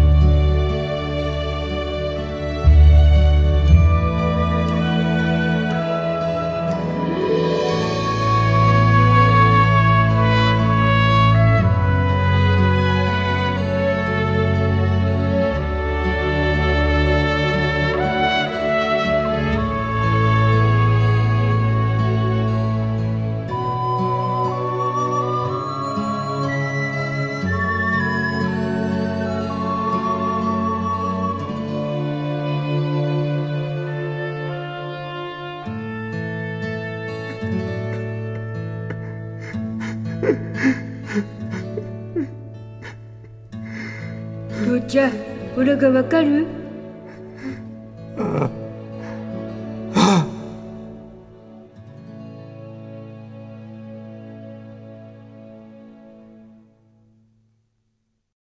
聊完蜡笔小新，我们接着来聊今天的第三个作品啊。这个作品就比较飞了啊，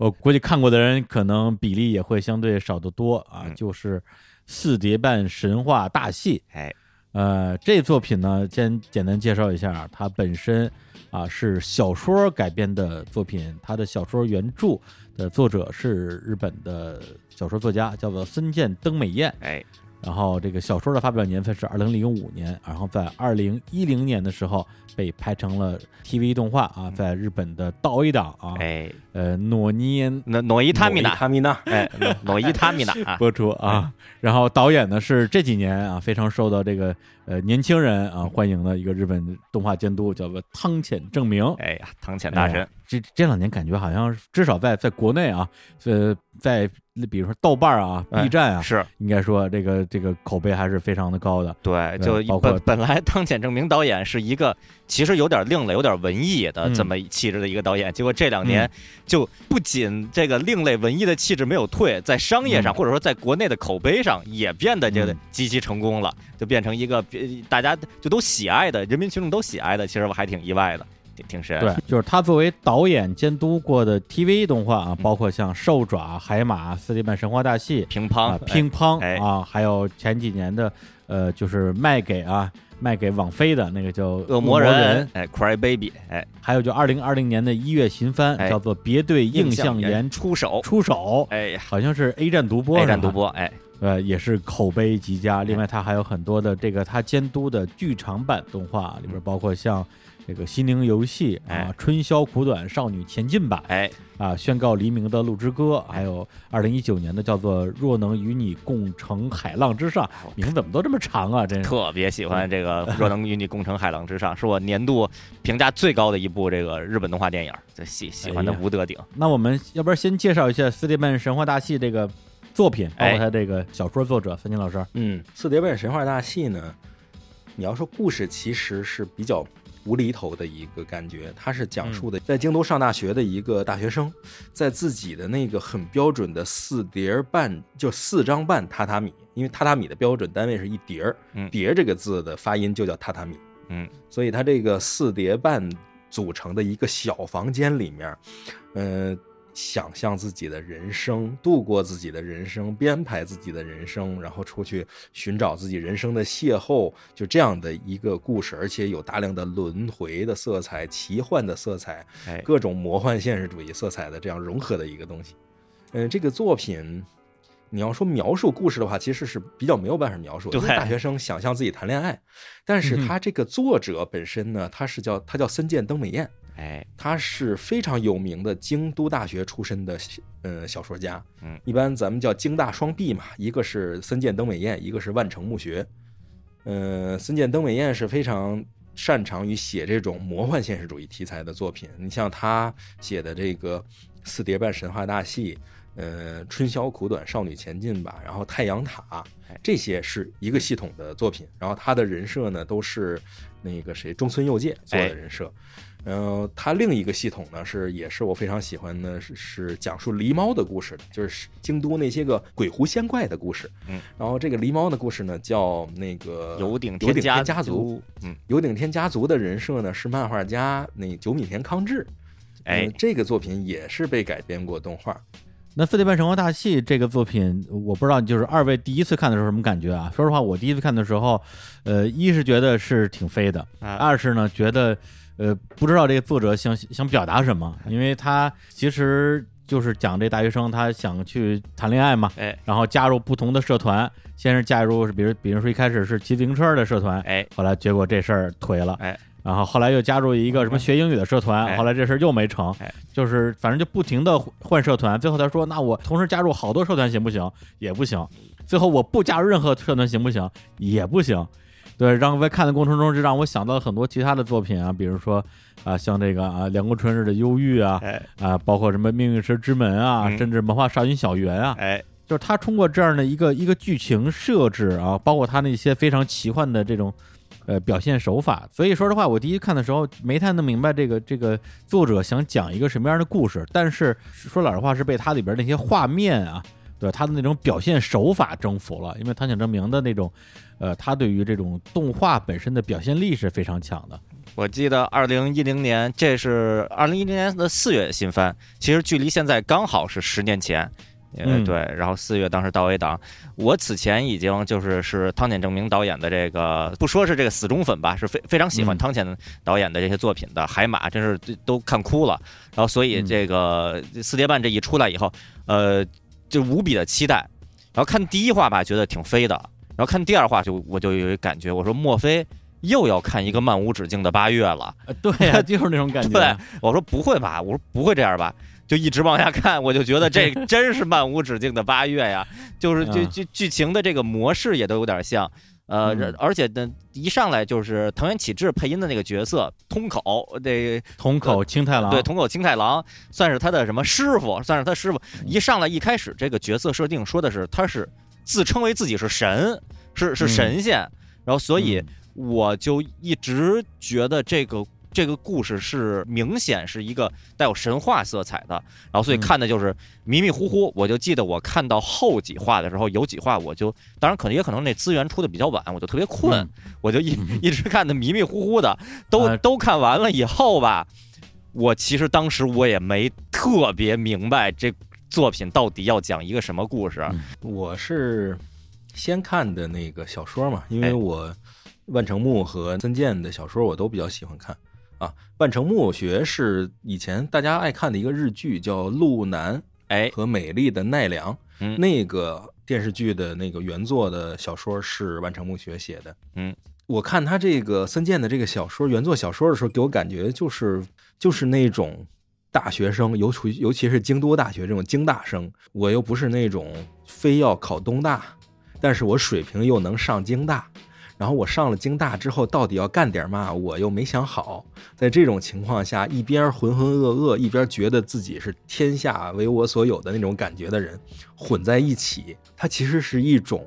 就是没想清楚之后的一种随波逐流。我无非就是一个困在四叠半的这么一个空间里面，编撰着属于我自己的神话体系的这么一个无用之人嘛。所以你看这个小说。嗯，首先他肯定我是觉得他拍不成影像的，他不像万城墓穴，万城墓穴又拍过电视剧，又拍过电影。嗯，孙健的东西，我觉得他可能就是有插画，能够遇到中村佑介这个人已经是他的福气了。嗯，中村佑介的那个风格特别好，就是比那个就是汤浅证明在动画里这个表现的那个美学风格还要更凌厉一点。哎，嗯，他是可以把美少女、墨，就是那个吃梦的那种动物墨，哎嗯，然后嗯电车、自动贩卖机、电线杆儿和京都大学这所有的要素混在一张图里头，画出来完美无缺。他是画这种风格，他是画装饰画风格的人。哎，然后他的这些装饰画风格跟森健的这种完全像梦境里面东一榔头西一棒子，但是又感觉隐隐有那么点关系，然后又有点小春梦感的这样的东西嗯合在一起、是很合理的。所以我当时一看动画出来说是汤浅要拍这个东西，我觉得嗯，这个应该还对，因为已经没有人人能像汤浅这样更好的去把握这个题材了。嗯，最后，所以拍出来之后，我觉得还挺好，就是因为汤浅，就是你汤浅飞，你再怎么飞，你是飞不过那个森见登美彦的。然后我发现汤浅在这里做的最棒的一件事，就是他扎实，他扎扎实实的吧，把原作中的一些个小线头落在地上。就是你，你像我看完第一话之后，我觉得明石实在太可爱了，哎，这个太可爱了，就是你看完，就是当他能够把一个女主角这么扎实的摁在这儿的时候，整个故事都是合理的。就是为了这样一个女孩，我这大学四年浑浑噩噩下来都没事儿，我就是每天梦里都是她就可以了，就是这种感觉，她完美的给你表现了出来。然后再加上她身边那些鬼、那些大仙儿，然后包括她那个她那个朋友叫什么小金还是对，小小金哎，小金，因为我有一个朋友就长得跟小金一模一样啊，太可怕了，嗯，对，而且他性格也跟小金一模一样，是这么说太过分了吧？对，他也特别是做画会画画，然后他老把自己画成小金，对，就是对他就是这样，甚至包括他在那个游戏里的形象都是小金什么的。汤浅在他这个作品中表现出来的小金这个样子，但是小金就是没有那个原作中那个仙儿的那个神出鬼没那个感觉嘛，嗯就是更符合汤浅作品中的那种汤浅式的角色。嗯但是你要说原作中的话，呃，小金那个形象可能更像是那种，就是我说的，嗯、在大雨里面。有一个学生在大雨里面把举着一个火把在山上跟那个大文字五山送火较劲，嗯然后小金不是那个学生，小金是怂恿这个学生去干那件事儿的那个人，他更像那样的角色。其实是汤浅真的是把这个作品吃透了，他用自己的方式把这个那个森健的作品重新讲了一遍，哎，这也就是他好看的地方。包括他给那个呃学长，就就是那个那个通通口师匠，哎通口师匠的各种，你能明显感觉到你大学里头一定会有这样的一大哥，哎就让你觉得整天就是拿着把吉他在那儿弹文学，然后谈理想，然后身边美女如云，然后你跟他搭话，你根本你就觉得你跟他搭不上，你也没法像他那样，但是你又特羡慕，因为他身边美女如云，你就特羡慕他身边那大姐，就这种感觉就特别的稳，就是等于他能够提出原作里那个感觉来，然后画成他自己的那个那套东西，我觉得特棒。就刚才你提到这个通口师匠啊，就是这个藤原启之配这个角色，穿着浴衣哎，长着茄子脸的这 对这大哥，嗯。真的，我大学时候有一个一模一样的这样一个学长，哦他他应该是比我估计大个四五届，就是没毕业，然后就退学了，退学之后就还住在学校旁边儿哎呦就不走，就是基本上我们学校所有的文艺青年，那帮弹吉他唱歌的，全都管他叫大师，对，就是白天见不着人，晚上只要是一去那个通宵酒馆喝酒，他肯定会突然出现，神出鬼没。而且就是琴棋书画无一不通，无一不晓，你就感觉这人哥们儿是不是看过所有的书？然后呢，这个吉他基本上是我见过的所有人里边，除了那些可以去给人录唱片的专业乐手啊，嗯这个我也不知道怎么比，反正是我见过的活人里边嗯弹吉他弹的最好的，所以所有人管他叫大师嘛。嗯。然后呢，在宿舍里边就是同时跟几个不同的人，这边下象棋，那边下五子棋，那边下围棋，哇，然后他才能还能全赢，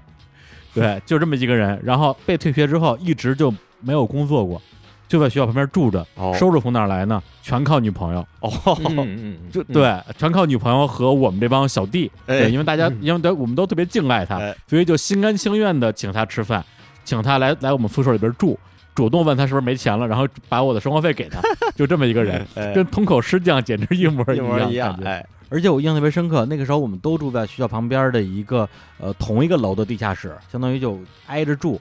我那时候特别爱干一件事，就是半夜睡不着觉，然后我跑到那个大师啊他的那个地下室看他打游戏，一看就看好几个小时，而且地下室特别小，都没有四 D 班那么大，就特别小，就觉得在他身边待着有一种莫名其妙的一种一种信赖感。我觉得这个跟通口师匠也挺像的。然后那个就是刚才你提到他那个动画里边有一个在那个山上点火的那个，哎大文字记，嗯，对，那是一个什么呀？那个那个是京都的一个传统，也是日本的一个代表。它日本是这样，它嗯、呃每年的八月十五号，它是盂兰盆节，其实就是咱们中国七月十五号那个鬼节。哎，然后它是那个改成了八月十五号，就统一按照公历的八月十五号来计算。然后每年在那个时候，他会举办各种祭典来送走亲人的那个灵魂，比如说他那个之前就是各种纸鸢祭、萧山祭什么都有嘛。然后大文字五山送火，就是在山上点火的这个最后的一个仪式。它这个组拆开叫大文字，大文字就是一个巨大的文字，嗯五山就是五个山头上，哎然后送火就是点起了火送走灵魂，所以他在京都的五个山头上点着了由火把组成的五个巨大的文字，然后但不一定都是字儿，有大字，有那个妙法两个字，有那种鸟居的形状，有那种船的形状都有。这一幕往往是代表着，就是好多日本的影视作品中都出现过，代表着由夏转秋这样一个过程。哦，嗯，你像在《浪客剑心追忆篇》，《浪客剑心追忆篇》里面有在他的异地片尾里面有过一幕，京都下着雨，然后远处的山上有一个大字着着火，哇，它代表的是由夏天进入秋天。然后嗯剑心里头表示，就是剑心的那个就是唯心志士的人生是由最高昂的那个全盛时期转上这种隐没的秋春生秋收的这样的一个时期嘛。嗯，然后因为这个场景太过于美，也太过于凄凉，所以在京都人印象中，这是一个最美的景象，就这种凋零之美嘛。嗯，然后，所以每年都会有电视去直播、去转播。你看今年的大文字五山送火，就是叫什么“纳兹瓦欧阿里达”，就是我们的夏天结束了嗯，进入了寂寞的秋天。然后呢，有一年有一个京都大学的学生，冒着雨，自己带了火把到山上，冲破了重重的包围，然后藏在那个树林里头。等到点着了火，那个直升飞机带着摄像机啊就过来拍的时候，他就跳出来把怀里的火把点着，就在大字的边上啪举起了自己一个火把，一个小时，然后全日本人看到都是犬。都是都都是“犬”这个字，对 这这就是京都大学的学生，他会干这种事儿。对，感觉就像是小金会干出来的事儿。对，啊，对啊，这就是像小金，但是小金自己一定不去，一定是他怂恿一个对对对对对去因为那个人他最后临发烧了嘛，对对？吧？那个你像京都大学，它还有一个很典型的是什么？日本四大学生自治寮，它就哎聊就是日本四大学生自治宿舍之一的吉田宿舍，哎，就在京都大学的百万遍那个地方。嗯所以你看小说里的时候，我要去趟百万遍什么，其实就是指我要去宿舍，去京大宿舍。这个京大宿舍是学生自治，嗯它不属于学校，不属于国家，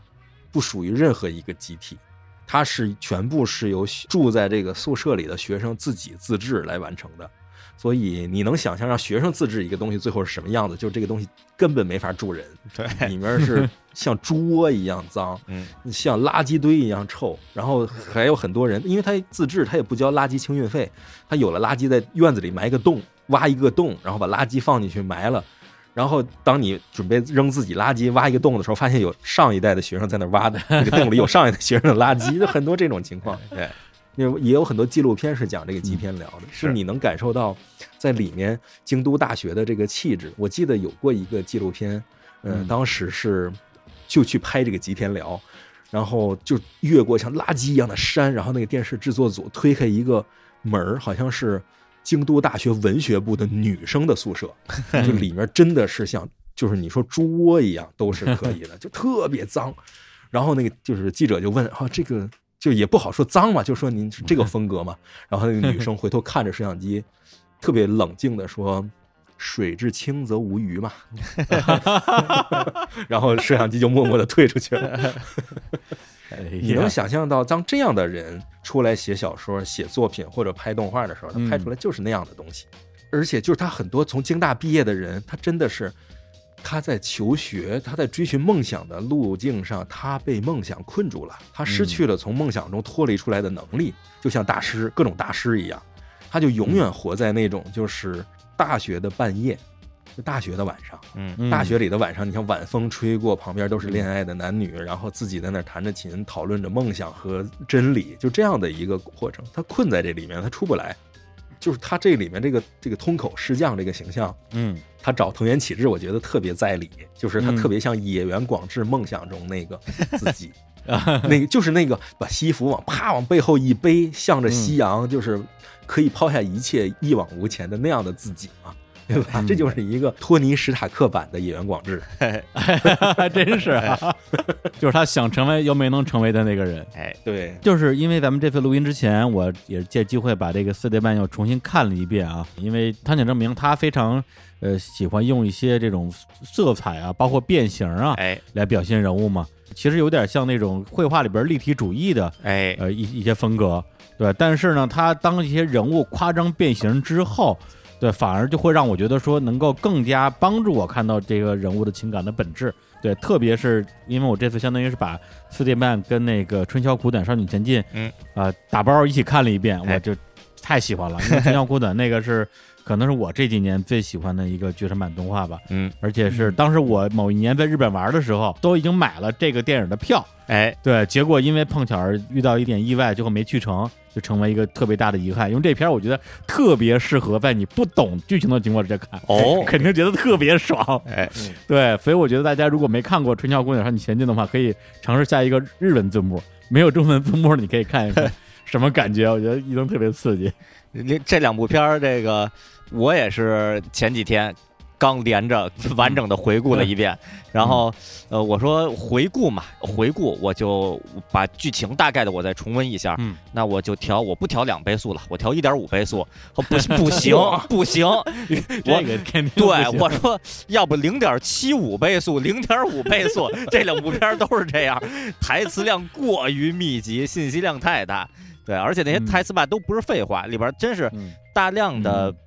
就是前后连着的，对，前后连着的，就是反映呃京都大学的那种比较颓丧的、异想天开的学生的呃思想的、思维的和生活的，还有好多这个社会风情的一些东西在里边儿。我觉得真是每一句台词你都不舍得错过，最后就就不得不零点五倍速、零点七五倍速嗯把它完整过一遍了。然后我也我也是就觉得这个之前看的时候吧，呃，都是看主要看故事，然后重温的时候我才意识到，其实我前几年去京都的时候。呃，也去了下鸭神社，当时主要是进行有顶天家族的圣地巡礼。其实这两部片儿里边，对于下鸭神社的这个描绘也特别多，也真是特别值得圣地巡礼。就是对对有日本旅游爱好者喜欢去京都的朋友，看完这两部片儿再去的话，可能能发掘更多除了传统寺庙以外的更多的那些，比如说在鸭川边上间隔等距间隔的那些情侣啊什么的，那些破败的房子啊什么的，在那边也能找到很多这个旅游的乐趣，也也挺好。嗯，哎，去年咱们在佳爷身上看了一个什么鸡来着？三星老师，咱们那个厉害了，咱们去年九月份在下鸭赶上了下鸭神社的 Team Lab 光之祭的最后一天，哎呦那太厉害了，是不是啊？当时都特别牛逼看的。哎就是百鬼夜行那种感觉，百鬼夜行，就你所有人看过森健的小说和那些东西，而且本身京都人都知道，就下鸭神社这里边仙气儿挺盛的，就这种感觉。然后你进去了，他真的在那个树林里头放那种全息的那种立体屏幕，播那个《百鬼夜行》，就是一帮人又唱又跳，从这头走到那头，透明的，就能看那个光影儿。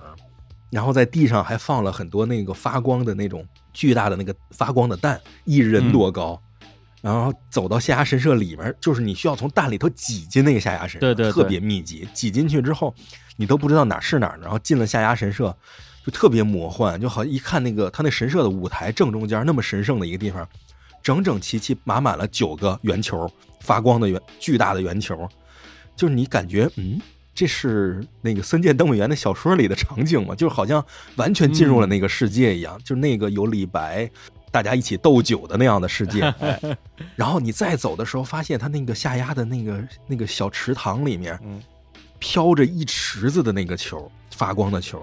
然后你在外面的时候，那个球啊一直是在变的，随着音也不是随着音乐，它就很随机的在变颜色，你不知道怎么回事儿等你走到这个下压神社里面的时候，嗯，你能看到所有在一起的球都是统一变颜色，并且是像海浪一样从最里面往外这样延伸着、衍射着变。然后你走到最里面小池塘的时候，发现最早开始变的那些个球，其实是在那个池塘的水面上飘着的那些个巨大的那些个蛋，发光的蛋。对。然后蛋是怎么变颜色呢？就是当在水边的每一个游客用手摸一下这个蛋的时候，蛋就会变一下颜色。哦然后你好不容易挤到这个水边去坐下来，特别开心的啪碰了一下这个蛋，然后看到颜色哗像海浪一样就变走了。你这时候突然意识到，就是你在外面入口那个地方看到的颜色的变化，就是现在的你造成的。哦，哦，这种时空错置的感觉简直是太迷人了。就在下牙神社这个这个森林里面干这种事儿，就是太帅了。特别特别刺激。当时也是运气极好，正好最后一天我买票进去了，而且最开始就说那个光之祭那个百鬼夜行，特别那个嗯气氛特别像什么呀？就黑泽明的梦。哦第一个、对第一场戏就是那个狐狸嫁女儿那场戏，就那种感觉。就所以当时我去了看那个下牙神社，我说哇，这就是传说中的下牙神社呀！对，嗯就感觉好像就进入了松井德美彦那个世界一样。那个你知道我去下牙神，我第一次去下牙神社，那好像哎是第一次嘛？反正嗯我去以圣地巡礼的名义去下牙神社，嗯，是跟森见登美彦一块儿去的。哎呦，嘿，对，那个时候是在做那个有顶天家族的活动，哎，然后是跟那个 P A 的那个导演那个吉原正行，还有那个作者森健，我们几个一块儿在那下牙神社做了活动，然后在那一块儿溜达。嗯，嗯，而且当时这三千老师好像还发了微博，嗯，对对对嗯对，当时这极为感慨。哎呀，令人羡慕啊！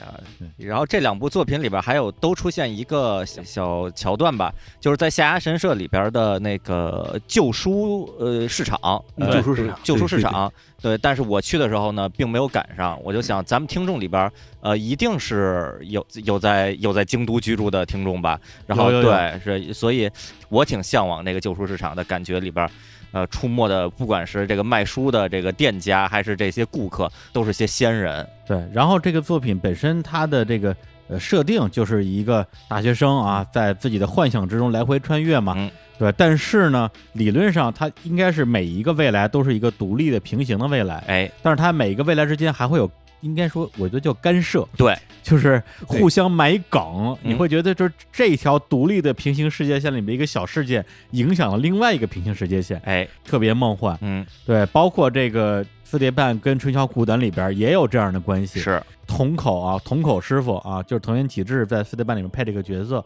呃，在呃春宵苦短里边也有也有出场，嗯。而且确定了这两个人就是一个人，哎。而不是长得一样，是因为四叠半有一个特点 SP，嗯，然后里那个 SP 里边出现了春宵苦短里边的角色，哎，相当于是这个不同宇宙的角色同框了，嗯，对。但是呢，在春宵苦短里边，通口师匠的这个配音换了个人，因为那个时候藤原启志的身体已经不太好了，是，所以是换了他的一个好朋友啊，嗯。就是中井和哉哎，啊，就是这个海海贼王里边的这个啊 索隆索隆，对，哎，索隆，嗯，啊，银魂里边的土方十四的配音，哎，来配的这个通口师傅。嗯，那最后再那个简单聊聊这个汤浅证明啊，嗯。他这两年应该说也成了日本比较成功出海的一个导演，哎，对，也是在这个这个西方特别受欢迎。这个这个是因为他的这个作品风格决定的吗？就是我觉得，就是外国人其实不像咱们东亚人，嗯看一个东西的时候就觉得这东西是美啊丑，他们的审美跟咱们其实真的是不太一样。呃，就是咱们的就是日式的这种美少女审美的这样的东西，拿给他看的话，其实是不如他那边真人耐看的。因为他嗯好莱坞女演员，包括那个欧洲的那些女演员，本身长得比这个日式美少女好看太多了。他就没有说用这个来看美，他只是来看风格。他觉得就是动画就是一种风格化的东西，谁的风格化强，嗯，他就更愿意看谁的。所以你像汤浅这种，嗯，包括你像早年间那个录像带时代，好多日本的录像带都卖到美国去，像《天地无用》啊，那个守《兵卫忍风帖》什么，都卖过去了。但是对，但是你看最后剩下来就是《寿兵卫忍风帖》这种，因为他画的就一看就特别怪，然后美国人也喜欢，所以美国人请那个日本人做各种电视剧的动画片，都是找 Madhouse 做，就觉得你这风格太好了，哎对对咱都看着哎呦不爱看的，我愁死了。美国人哎呦太好了，这 This is anime，就是那种感觉的。哎，所以你像汤浅这样的做完了之后，嗯、他其实特别符合嗯。就是上一代看那个卡通 Network，啊然后包括看德克斯特实验室啊，就甚至现在在看什么老皮和那个呃探险活宝，就这一批人，因为他自己也有探险活宝这样的东西，所以他想看个日本的，就觉得你看个火影什么也怪没劲的，咱这儿都快不看火影了。嗯，他那儿也是，他就就想看个不一样的，所以像汤浅这种东西对他来讲，哎呦太厉害了，这玩意儿好看。你要真给他一个大眼睛工业化美少女，他就不爱看，他觉得这玩意儿太内敛了，没劲。啊，对，而且汤浅这风格啊，你要严格说起来的话，跟咱们刚才聊的蜡笔小新还有挺挺不小的关系。嗯对，因为汤浅刚入行的时候就是做什么樱桃小丸子、蜡笔小新的这个动画的这个，画师的，对，包括刚才提到的这二十多部蜡笔小新的剧场版里边，有四五部的作画监督都是汤浅证明。哦，你像那个咱们刚才说《大人帝国反击》里面，蜡笔小新小新爬塔那一场戏特别精彩，嗯。配乐是向二十世纪奔跑嘛，那场戏就是汤浅画的。非非常像他的那个风格，就人物的那种变形，或者你反过来看汤浅证明现在这种，你可以说是很艺术化的这种风格，哎，其实你那些人长得跟蜡笔小新里边的人都一对，样。那这长得就是蜡笔小新里的人嘛。对，对，小小白那种弯弯曲曲的身体，对，然后就就去年嘛，那个还出了一部汤浅证明监督的这个以蜡笔小新里边小白那只狗作为第一主角的一个就 TV 连载动画的新番，叫超级小白啊，叫哇真的呀啊，Super Hero 啊，不是 Super Hero，Super Hero，就小白是一个超超狗，就不是超人了，是一超狗，对，披着披风解解决一些各种问题，嗯，但是画面质感就完全的是汤浅证明那种弯弯曲曲、圆了吧唧的那种，都是色块的风格。对，你要但是这你要反过来来讲，那这个画风是不是从根上跑的话，都是旧井宜人的画风啊？呃，不是不是，不是吗究竟一人，你仔细去看漫画，究竟一人那个画跟现在蜡笔小新其实长得是不一样的。对哦，嗯，而且他的画风，你不要看他那个广志啊、小新啊这几个人，你要看配角，哎，你就看他画的全是汤浅证明那德行。那今天给大家这个正式推荐的最后一个作品呢，就是这个四叠半神话大戏啊，还有刚才我们提到的，呃，多部跟森见登美彦有关系的作品，以及多部跟唐浅正明有关系的作品，包括我个人非常喜欢的乒乓。那那个我们来放一首啊，这个四叠半神话大戏的这个歌，它这个 O P E D 都特别好听，我们来放一下这个这个 E D 的这首歌曲。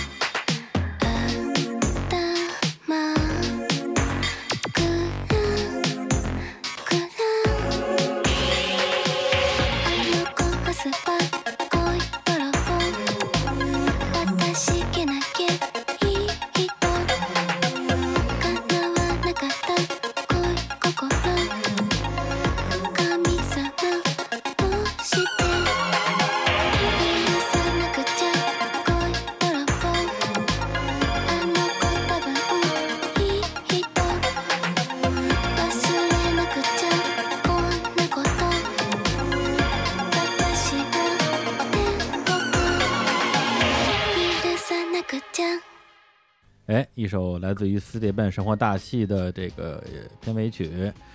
嗯，最后我们再聊聊藤原启志这个这个人吧。嗯对，因为刚才主要还是说他配的一些作品。对，我不知道就是说，呃，在日本的这个声优业界，他比如说知名度啊，或者是公众形象是怎么样的一个人啊？就是他有自己哦的声优事务所，他是老板，就相当于是他靠这种一个角色，然后撑起了知知名度之后，然后他自己独立开了自己的事务所，然后培养新人。然后他那事务所好像师岛京子也是帮他有友情提携吧。他在日本的整个行业界的地位就是专门是配这种有青年气质的成年男性的形象，所以他的这个 Best 哦 Father 的印象是很深的。包括我特别喜欢的有一个作品就是《潮与虎》，哎无西欧托托拉。那个藤田和日郎的作品，然后改编成了动画。动画质量一般，但是它里面有一个我很喜欢的角色，主人公苍月朝的父亲苍月子木的配音也是藤原启志。就大家其实都明白，就是我需要一个人来配一个带劲儿的老爸的时候，我就要找藤原启志。嗯，我要找一个慵懒的老爸的时候，我可能找高桥可实啊，或者什么样。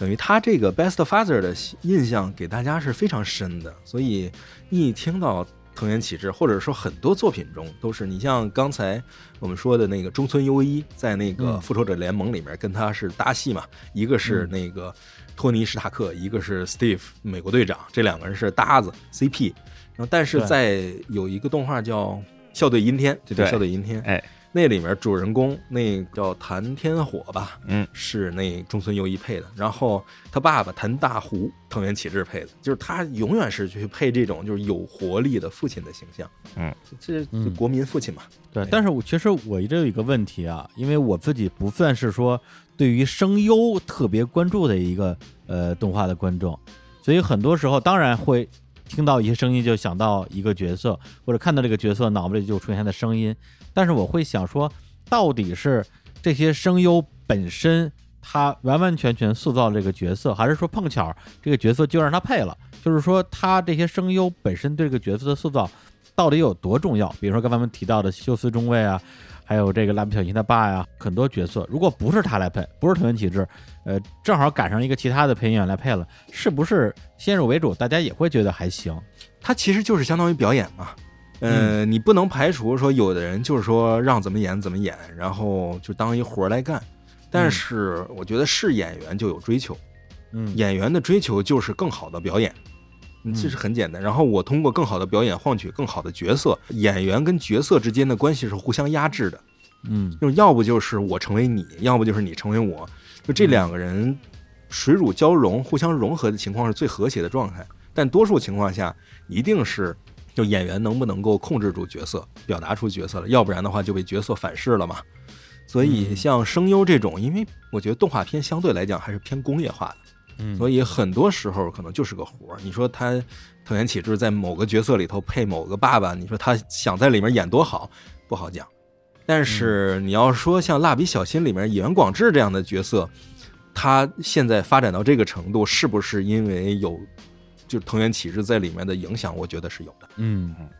对，然后李叔提到换其他的配音演员会不会就是觉得也不错，然后只是这现在是一个刚小结果，我觉得就刚刚开始的话，可能会的确，如果是比如说广志的这个角色是由其他人来配音。也可能会产生一个其他的化学反应，有可能也挺好，但是有可能发展到二零二零年的今天，整个广智的这个角色本身的定位就会有点区别。其实，其实咱们也不能说某一个角色就一定必须得谁来配。就像嗯呃，我我举个例子，比如说变形金刚动画里边擎天柱威震天的这个配音，美国的观众更接受的是，包括红蜘蛛是那个美版的那几个配音都是比较深沉，也有点沙哑的那种是质感，尤其是红蜘蛛那种。但在咱们心中，这个上海电视台的这雷长喜、杨文元、雷长喜李李李那个李丹青老师这几位配的，就是咱们心中觉得说这个更好，因为有一个先入为主的。你说哪个好？其实呃各自都有各自的好吧。咱们这条世界线刚好接受了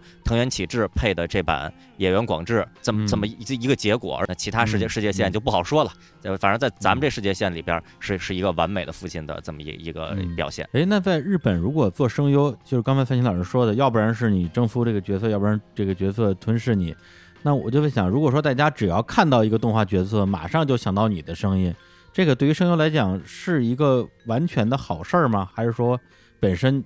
你会被你会陷在这个角色里边，好像你就只能配这个了，以后你就配不了别的了？呃，不是坏事。嗯，嗯，就是先做到这一步再说。嗯，嗯没做到这一步，别想别的。或者说你有一个角色，咱们说俗点，能吃一辈子，首先是一个幸福的烦恼，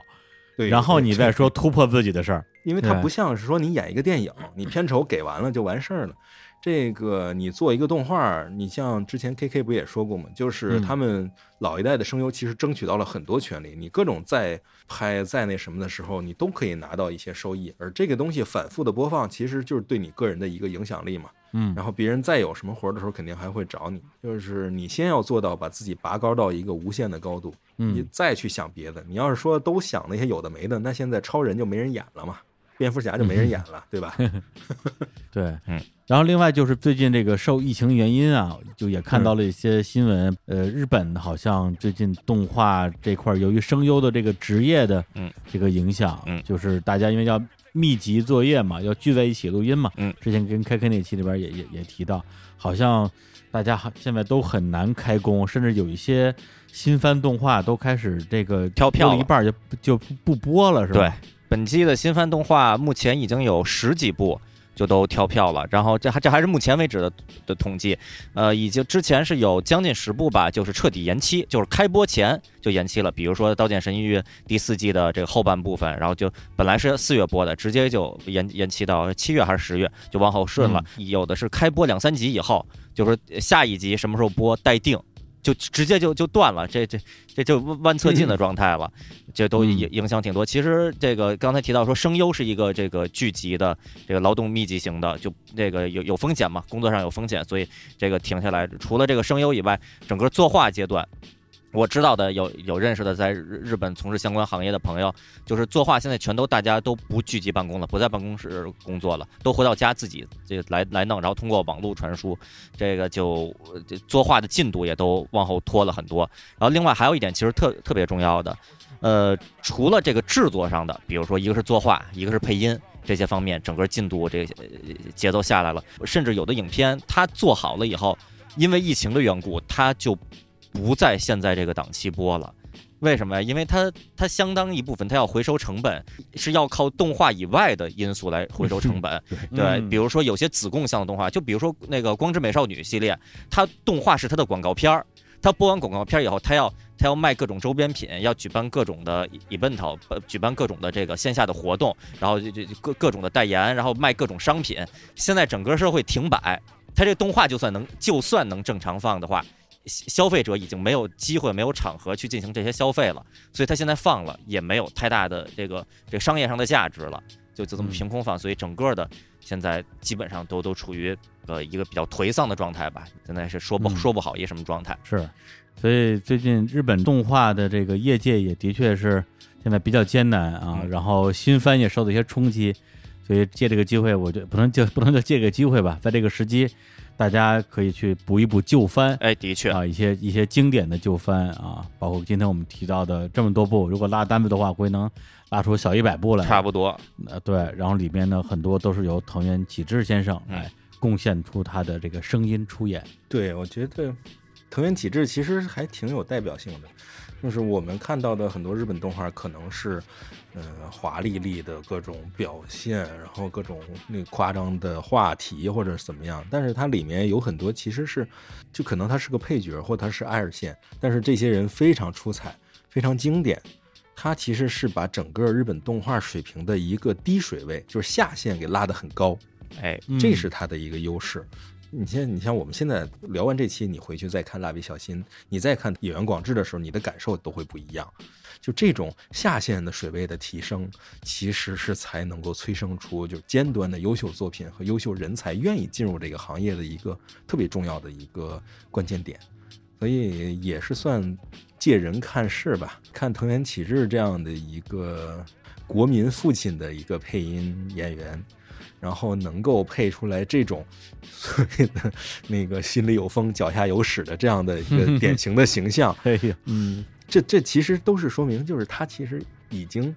做到很极致了，做得很棒了。他连风格化都做出来了，就是大家可以去尽情的去体会这一点。那今天我们这节目就先聊到这里。最后大家记得去关注啊，我们日常公园微博啊、微信啊，都叫日常公园，上面有我们的这个日光集市，有我们的日坛夜校。同时呢，也去关注啊，三千老师二零二零年啊刚刚做的一档新节目，叫做《天地无用》。啊，它是一档独立节目哈、大家要记得去搜啊，它不会出现在日坛的节目列表里边，到现在好多人都不知道嗯啊，没关系啊，就是那就来回说？当然了你以多的听众，你你以为呢？不是因为听众他听节目，他不是每期都听？哦，他可能落了那么一两期，他就不知道这件事儿。那啊我们就怎么办？只能每期都说，哎，呃，以免大家这个没听着啊，嗯去搜“天地无用”，然后基本上嗯，节目里聊的全都是咱们今天聊的这些事儿哎，啊，大家可以关注一下。然后最后带来一首歌，这首歌同样也是出自于这个《四叠变神话大戏》里边我特别喜欢的一集，因为它是不同纬度的未来嘛啊，在这个第四集里边啊，男主角啊，还有和他的这个好基友啊小金，嗯，都成了这个筒口清太郎啊筒口师傅的徒弟。哎，啊，这集的这个主线就是拜师，哎，然后中间呢有有一场戏我特别喜欢，就是这个呃筒口师傅啊，一个人抱着吉他站在夕阳下，突然唱起歌来，演唱者当然就是配音员啊，这个藤原启志先生。而且在这首歌唱完之后，男主角说：“听着师傅的歌声，我突然觉得师傅会去某个远方。哎，哎，那现在呢，这个藤原先生也去远方了，那我们就哎用这首歌来为他呃送行吧。嗯，行，那就就跟大家说再见，拜拜，大家拜拜拜，拜拜。もういいたわしのことは諦めるいよいよ私は破門だあの師匠がそうやすやすと縁を切るわけがありません私からも頼んでみます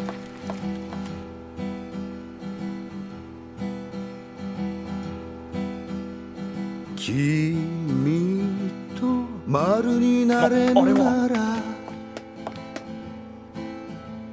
さよなら三角また来て四角。丸×三角いつも四角。とかくよは四角四面の五角六角各七面鳥丸を探して。丸を探して。丸になれるの。学ぶため。どこにもないかも。